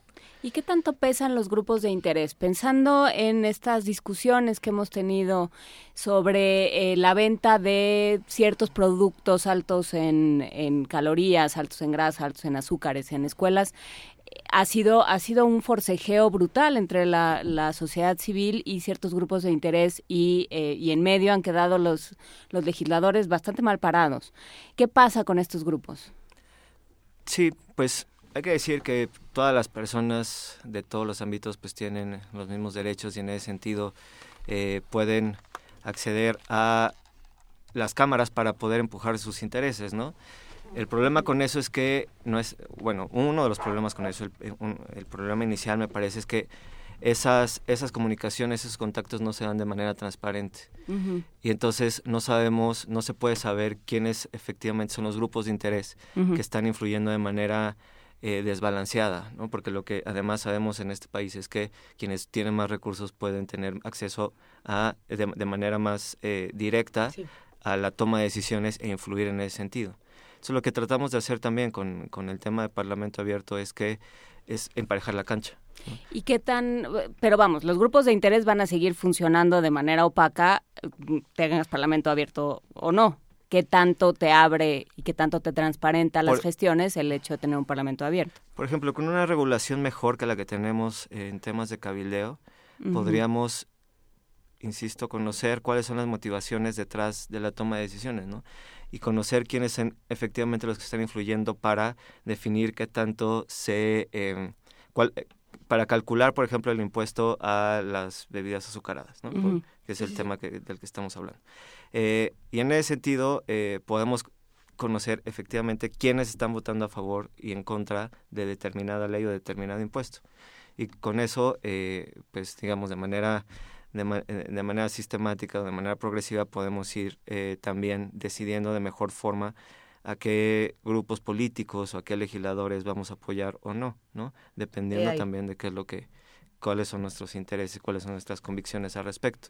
Sin duda, como decía, eh, pues todos los grupos tienen el derecho de acceder a los congresos, pero el asunto es que las decisiones que toman los congresistas se tienen que basar en el interés público y no en, los intereses particulares de cierto u otro grupo, ¿no? suena muy bonito. Suena, suena, interesante. Suena maravilloso. Pero puede, puede ser, de hecho, eh, precisamente estábamos aquí visitando la página de, de, Fundar, donde encontramos este seminario de Transparencia Legislativa 2016, precisamente hablando de, de, Parlamento Abierto. ¿Qué podemos decir sobre, sobre este seminario que se avecina ya para el 7 y 8 de noviembre? Sí, pues efectivamente la próxima semana vamos a tener este seminario de Transparencia Legislativa que organizamos las organizaciones de la sociedad civil que impulsamos el tema de Parlamento Abierto, con el eh, Instituto Nacional de Acceso a la Información, con eh, el Instituto Belisario Domínguez del Senado de la República, el Centro de Estudios de Derecho e Investigaciones Parlamentarias de la Cámara de Diputados y, la UNAM. Y menciono a todos no solamente porque son eh, organizadores, sino porque me parece importante resaltar que son varias instancias las que estamos interesadas en impulsar el tema de la apertura parlamentaria y eh, bueno, se pueden meter a la página, al micrositio del, del, seminario, eh, que es eventos.inai.org.mx diagonal transparencia legislativa, y ahí pueden ver a, las y los ponentes y los, y los paneles que, que, vamos a tener. Y creo que eh, quienes asistan al seminario podrán tener una mirada bastante amplia de lo que eh, significa Parlamento Abierto, cuáles son los retos, cuáles son las, el potencial eh, para, para, la democracia en México, ¿no? de, tener cada vez eh, más transparencia, participación ciudadana, rendición de cuentas en nuestros congresos. habrá ponentes también de algunos estados de la República para platicar sus experiencias al respecto, tanto legisladores como organizaciones de la sociedad civil. Eh, habrá también eh, ponentes internacionales, varias y varios especialistas del país en temas, en los temas relacionados. Eh, la verdad es que creo que bueno hemos armado un muy buen programa y va a ser muy interesante. Ojalá mucha gente se interese. Se, se, pueden registrar en la misma página que ya mencioné y asistir de manera gratuita el 7 de noviembre, lunes, en el Senado de la República y el 8 en la Cámara de Diputados. ¿Se va, a haber streaming? ¿Va a haber, streaming también, exacto. Eh, ¿Qué es la transmisión en directo? Sí. ¿Y quién, quién decide qué es el interés público?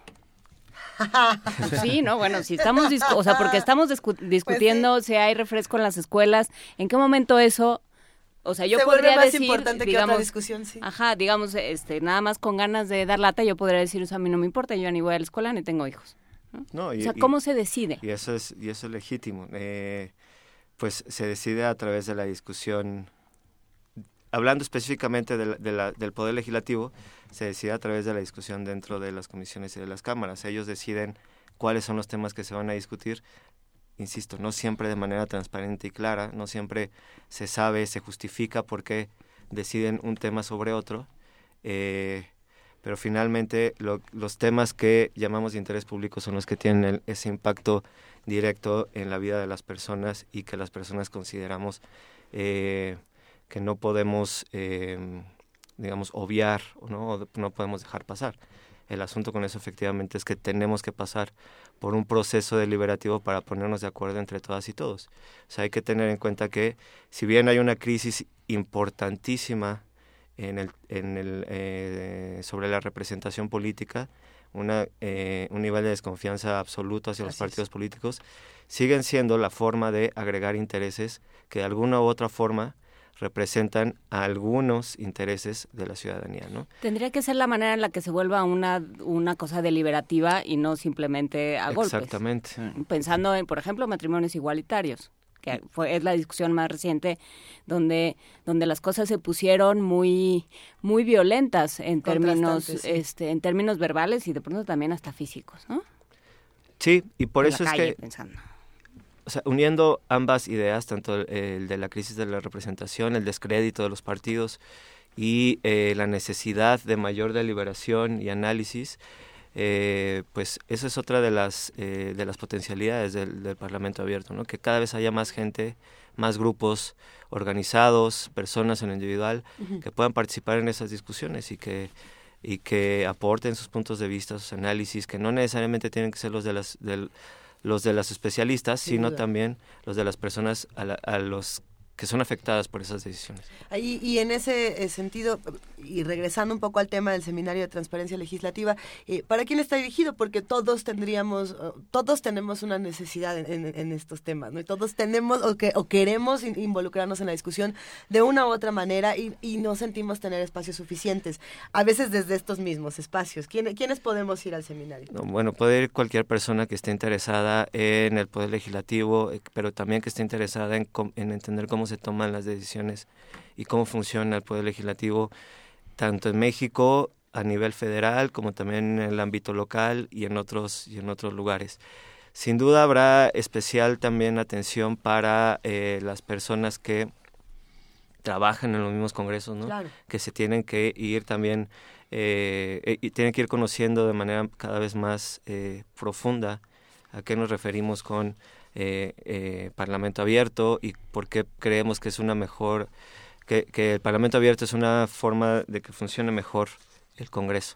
Eh, habrá también, eh, como decía, pues, leg- legisladoras, legisladores federales y locales, entonces, pues sí, creo que es para un público variado. ¿Y y qué tanto, quiénes son estas personas? Porque ayer teníamos también esa discusión con, con la gente que vino de, de genética y ¿Lo de del interés público? No, ¿La opinión? no, de quién trabaja, quién asesora a los legisladores Ah. ¿no? y, y qué tanto, qué tanto les confiamos. Porque a ellos sí no los elegimos nosotros, y no, sí les pagamos, pero no los conocemos en muchas ocasiones. Bueno, a los, a los legisladores tampoco, ¿eh? A veces. Bueno, en teoría uno tendría que claro, conocerlos. debería- es que es el principio de la información básica con la cual deberíamos transitar como ciudadanos por este país.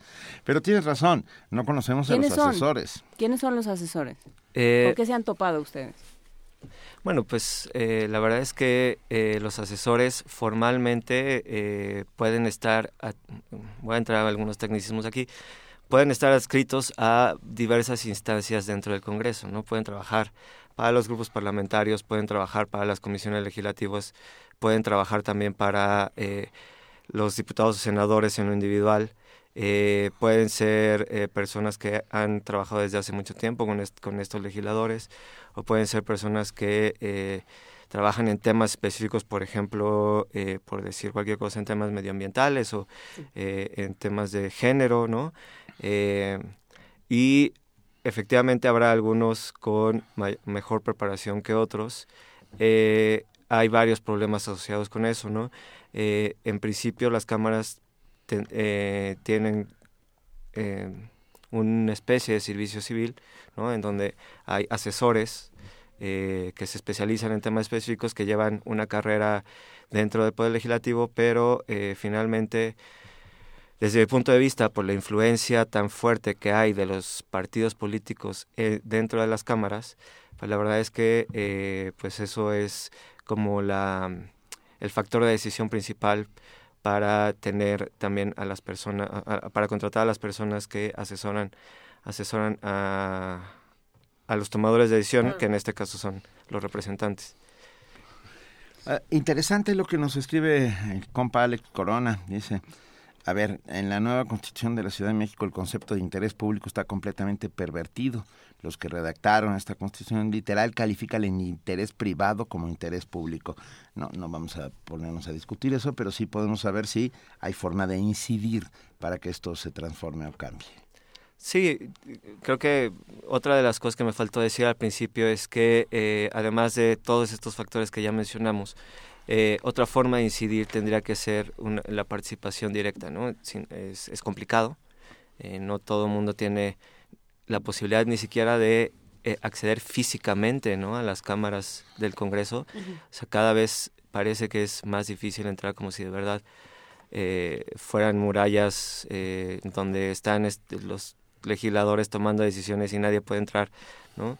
Eh, pero bueno, eh, existen también las redes sociales, que son, digamos, mecanismos imperfectos, pero que de alguna manera tienen que seguir siendo utilizados para poder acercarse a la las democracia personas. también es un mecanismo imperfecto. ¿Tú crees? sí, por supuesto. O sea, lo que quiero decir es que no hay que preocuparnos tanto de la imperfección del mecanismo. No, bueno, están los medios de comunicación Por también. supuesto, y, y hay forma... Otros medios de comunicación. Eh, no, no, me parece que sí es importante que, uno, nos informemos, dos, levantemos la voz, tres, hagamos acciones en común para la transformación del, del, del alrededor, pues. Y por eso, y para cerrar esta conversación, Oye, te interrumpí brutalmente, perdón.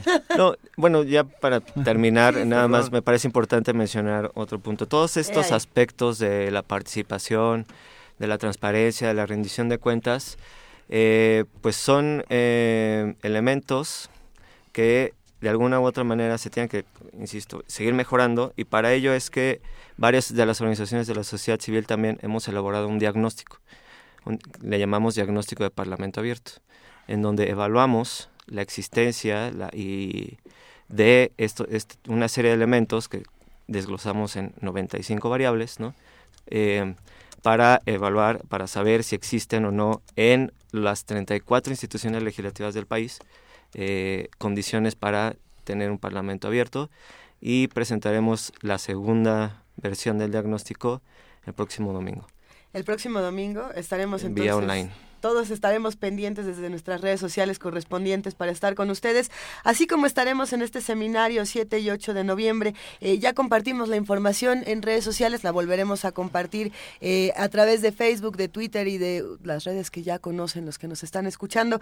Guillermo Ávila Reséndiz, qué gustazo y qué placer haber charlado esta mañana Millones de gracias, de No, verdad. muchas gracias a ustedes por la invitación y por el interés. Venga. Seguiremos. Es- ese medio imperfecto está a disposición de fundar también para lo que se ofrezca. Muchísimas gracias. Gracias, Guillermo. Para ti y para todos nuestros amigos de Fundar y para todos los que nos escuchan, vamos a escuchar de nuestros queridos amigos de las Calacas Jazz Band esto que es La Calaca.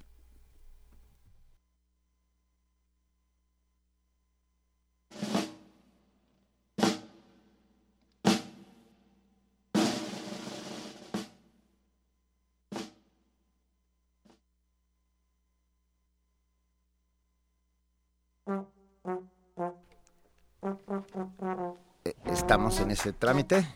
Estamos en ese trámite. Tuvimos un pequeñísimo problema de audio, pero ¿estamos listos? A ver, ahí está la calaca. Vámonos.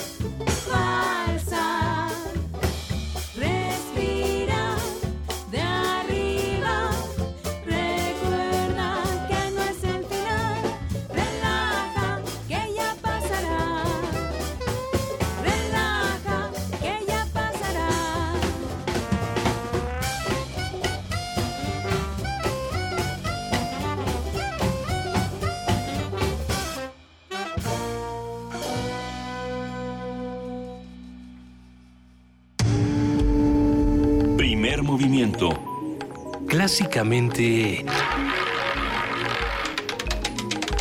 Diverso. Tres veces tres, como las brujas en Día de Muertos, vamos a anunciar tres convocatorias que nos está planteando Radio UNAM, la radio de la universidad. A ver, eh, ¿quién se arranca? ¿Quién tiene la primera? A ver, yo tengo el certamen universitario de ensayo Ajá. por los 80 años de Radio UNAM. Ah, bueno, no voy a leerles todas las bases. No, porque- no, no, se pueden consultar en la página. Pero bueno, tenemos un certamen universitario de ensayo y el premio es 10 mil pesos eh, al- al mejor ensayo. El tema es clásicamente actual. O sea, un ensayo sobre clásicamente actual. Ah, los ensayos deben ser en computadora y por lo Ajá. menos deben de tener entre 6 y 8 cuartillas. Pensé que ibas a decir caracteres y iba a decir, bueno, es minimalista, pero va a estar bien. Seis y ocho cuartillas. 6 y 8, Muy bien. y ocho cuartillas. y la fecha límite de recepción de trabajo es el viernes 24 de febrero. Ustedes pueden encontrar todas estas, estas convocatorias en la página de Radio UNAM. Pero bueno, ya les avisamos. Certamen Universitario de Ensayo con el tema clásicamente actual, 6 a 8 cuartillas, 10 mil pesitos. Juana Muy Inés, bien. ¿de qué va tu, tu convocatoria? Cuéntanos. Es que a mí me toca el tema musical cantado, o sea, el jingle. ¿El jingle? Sí, el tema musical, este... Jingle Bells. Perdón, perdón. No, estaba bonito, no, yo sí, me quedé estuvo bien, pensando, estuvo yo bien. me quedé pensando en jingles que uno se sepa. Yo me sé Twinkie muchísimos. Wonder, Ah, Twinkie Wonder. Pero además muchos escritores escribían, eh, bueno, sí, los escritores Los escriben. tres movimientos de Muchos Fab. son los autores que escribían estos jingles y que, tienda. eh, por ejemplo. Álvaro Mutis. Álvaro También. Mutis hacía muchísimos. Muchi- Además de que era el intocable por excelencia. también. Y Sí, Salvador García Novo, por supuesto. Eh, ahí. Yomi García Scott. Eh, ahí. Todos ellos. Tenemos- pasaron por ahí. Bueno, Venga. pues usted puede ser como Salvador Novo, como Romy García Scott, como García Márquez. Puede participar en este concurso de jingle para los 80 años de Radio UNAM. Y eh, más o menos las, las bases son las mismas que leyó Benito. Se recibirá a partir de hoy y hasta el viernes 24 de febrero del 2017. Están todas las bases en la página de Radio UNAM. Y, si hay nuestros- 10 mil pesos de premio. Eh, ahí, si nuestros queridos radioescuchas quieren integrarse a estos concursos, así como al concurso universitario de composición para celebrar los 80 años de Radio UNAM, visiten la página de Radio UNAM, www.radiounam.unam.mx y recuerden que estos, estos, eh, este certamen, estos tres certámenes tienen vigencia hasta el viernes 24 de febrero, pero lo que no Día tiene vigencia... Espera, eh, llegó Julián Romero con galletas. Hola Julián Romero de Orbilibro y de Colofón, va un gran beso y ahorita te damos el abrazo fuera de la cabina. Lo que no tiene vigencia es interminable y nos encanta, es la eterna voz de Mireya Imas. No, bueno, esta ¿Eh? presentación sí ¿Qué fue- tal? ¿Qué tal? Mireya Imas te que faltó trasciende un tiempo arco, y espacio. te faltó un arco floral, Sí. Mireya. ¿Cómo estás Mireya Imas? A desilusionar con la voz porque parece que se la pedí prestada en Día de Muertos a María Félix. Hola, venga, está bien. te- ¿Cómo estás Mireya? Te Pues muy bien, aquí, aquí, este, con muchas ganas de, de contarles los que, lo que pasó en, en Hábitat 3, que fue en Quito, eh, ahora en Ecuador, que es un encuentro que organiza la ONU cada 20 años con la idea de discutir, pues, el destino de los asentamientos humanos a nivel global y frente a los grandes retos que implican para las sociedades actuales la pobreza, la desigualdad, por supuesto la crisis ambiental y la mega concentración poblacional en las urbes. En, poniendo un poquito en contexto, este, es importante recordar que hoy ya vemos más de 7 mil millones de personas en el mundo y contando, cada segundo que estamos hablando está cambiando el contador a una velocidad impresionante, y que desde el 2008 más de la mitad vivimos en ciudades. En el caso particular de nuestro país, digamos, más o menos el 80% de la población ya vive en ciudades y esta es una tendencia similar a lo que ocurre en las otras en los dos otros países de América Latina y se calcula que en el 90% digo, perdón, que en el 2050 el 90% de la población vamos a estar viviendo en ciudades, esto de acuerdo con datos de la propia Organización de las Naciones Unidas. Además, esta población, eh, apartar, a- además de vivir en ciudades, tiende a vivir en superciudades. Mm, eh, Mientras que en 1975 había tres grandes ciudades o megaciudades, que eran, y todos seguramente nos recordamos, Tokio, Nueva York y la Ciudad de México, en 2014 había ya 28 megaurbes con más de 10 millones de habitantes.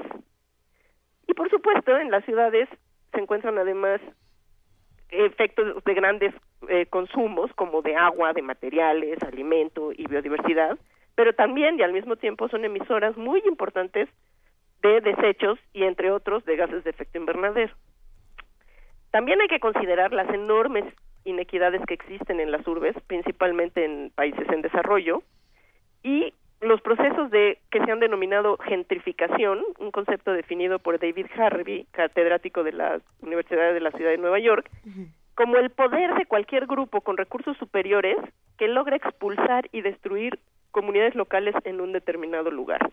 Esto en la Ciudad de México lo vemos prácticamente todos los días.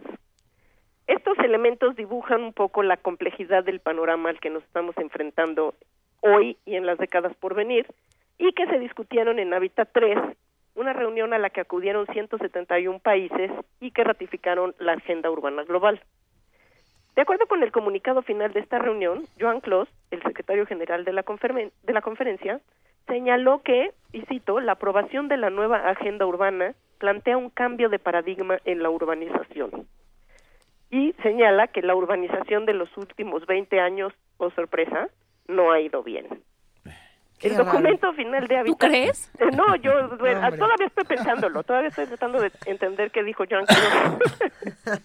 Ciertamente existen muchísimas voces críticas ante ese optimismo, si podemos decirlo de alguna manera. Eh, y hace poco tuvimos, eh, un, el 25 de octubre pasado, en, en TV UNAM, en Observatorio Cotidiano, hablamos sobre hábitat. Y Silvia Emanueli, de la Coalición Internacional para el Hábitat, señalaba que en la reunión no hubo un balance de lo que pasó en los 20 años previos, lo cual es dramático, por lo que deja así en, los, en el aire todos los resultados que se prevían y que no se entiende entonces por qué no han salido las cosas como se planearon, como señalaba Joan Clos, ¿no? En la Universidad Central de Ecuador se celebró un contraforo a Hábitat en el que diversas organizaciones rurales y urbanas protestaban lo mismo contra los desalojos de territorios campesinos que de viviendas en las ciudades. Jordi Borja, él es académico de la Universidad Abierta de Cataluña, mandó un título a este, perdón, mandó un documento a este evento titulado Notas para un manifiesto, foro alternativo Hábitat 3, en el cual apuntaba la ausencia de miradas críticas en los foros oficiales acerca de qué intereses se mueven detrás del tipo de desarrollo urbano que estamos padeciendo, quiénes son los actores responsables por la acción y por omisión que hacen de la ciudad un lugar de desposesión y exclusión. La urbanización extensiva y especulativa es la disolución de la ciudad y también de la ciudadanía. Manuel Bayón, investigador en temas urbanos por Flaxo, apuntó en entrevista para el diario El País la ausencia de un análisis sobre el medio rural y su vinculación estratégica de sobrevivencia mutua con el mundo rural y urbano. En este tema coincidía también Enrique Ortiz Flores, de la Oficina para América Latina de la Coalición Internacional para el Hábitat, y que también estuvo en, en, en, em, en Observatorio Cotidiano, y él señala, señala que es un error pensar que podemos tener ciudades sustentables si no miramos hacia el campo. Y esto incluye una visión muy estrecha que no solo ve a las ciudades y no a todo el territorio. Ni la gente, ni a la gente que está conservando esos territorios, los bosques, los ríos, la biodiversidad, de la que nos guste o no, dependemos todos los citadinos. Y que son estas, estos territorios los que están padeciendo el despojo de sus tierras, muchas veces en aras de la propia expansión urbana, haciéndose un círculo realmente perverso. ¿Cuáles serían las buenas noticias? Bueno, sobre todo, pues la emergencia, cada día más visible y más global, de organizaciones ciudadanas que empujan para que los acuerdos de estas reuniones no hagan a un lado las necesidades reales de la población, no más allá de lo declarativo. Conceptos como el derecho a la ciudad que ha sido impulsado, lo mismo por los urbanistas que por organizaciones urbanas y en los que se incluye la agenda urbana global. Es difícil, ciertamente, pensar en frenar la urbanización. Sin embargo, es necesario y urgente pensarla y construirla con la gente a partir de una visión de sociedades, de sociedades sustentables. Y en este sentido, pues hay que congratularnos y hay que poner el ojo y echar los kilos a que la Ley General de Asentamientos Humanos de Ordenamiento Territorial y Desarrollo Urbano, que se aprobó recientemente el mes pasado en el Congreso de la Unión, realmente haga una realidad el acceso a infraestructura, equipamientos, servicios básicos, con derechos reconocidos nacional e internacionalmente para todas y todos en nuestro país. Y esa es la, com- la participación del día de hoy. Millones de gracias, Ay, Mireya. Mireya. Nos vamos corriendo, pero te mandamos un enorme. Nos vamos contigo. Te mandamos un enorme abrazo. Es más, tú tienes que decir. El mundo desde el la mundo universidad. desde la universidad. ¿Lista? Lista. Gracias a todos los que hicieron posible este programa. Gracias, Juana Inés. Gracias, eh, Luisa. Muchas Gracias, gracias, Benito. a todos los que hacen comunidad diariamente con nosotros. Esto fue Primer Movimiento. El mundo desde la universidad. Ah, Eso, gracias, Mireya. ¡Feliz Día de Muertos!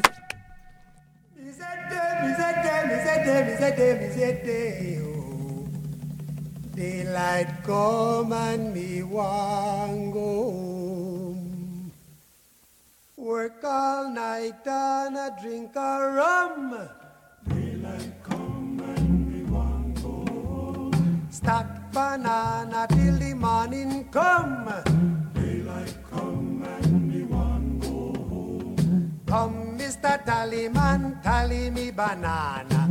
Daylight come and me want go home. Come, Mr. Tallyman, tally me banana. Daylight come and me want go home. Live six foot, seven foot, eight foot bunch.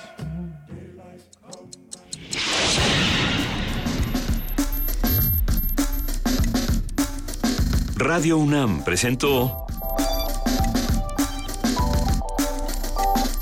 Primer Movimiento. El mundo desde la universidad.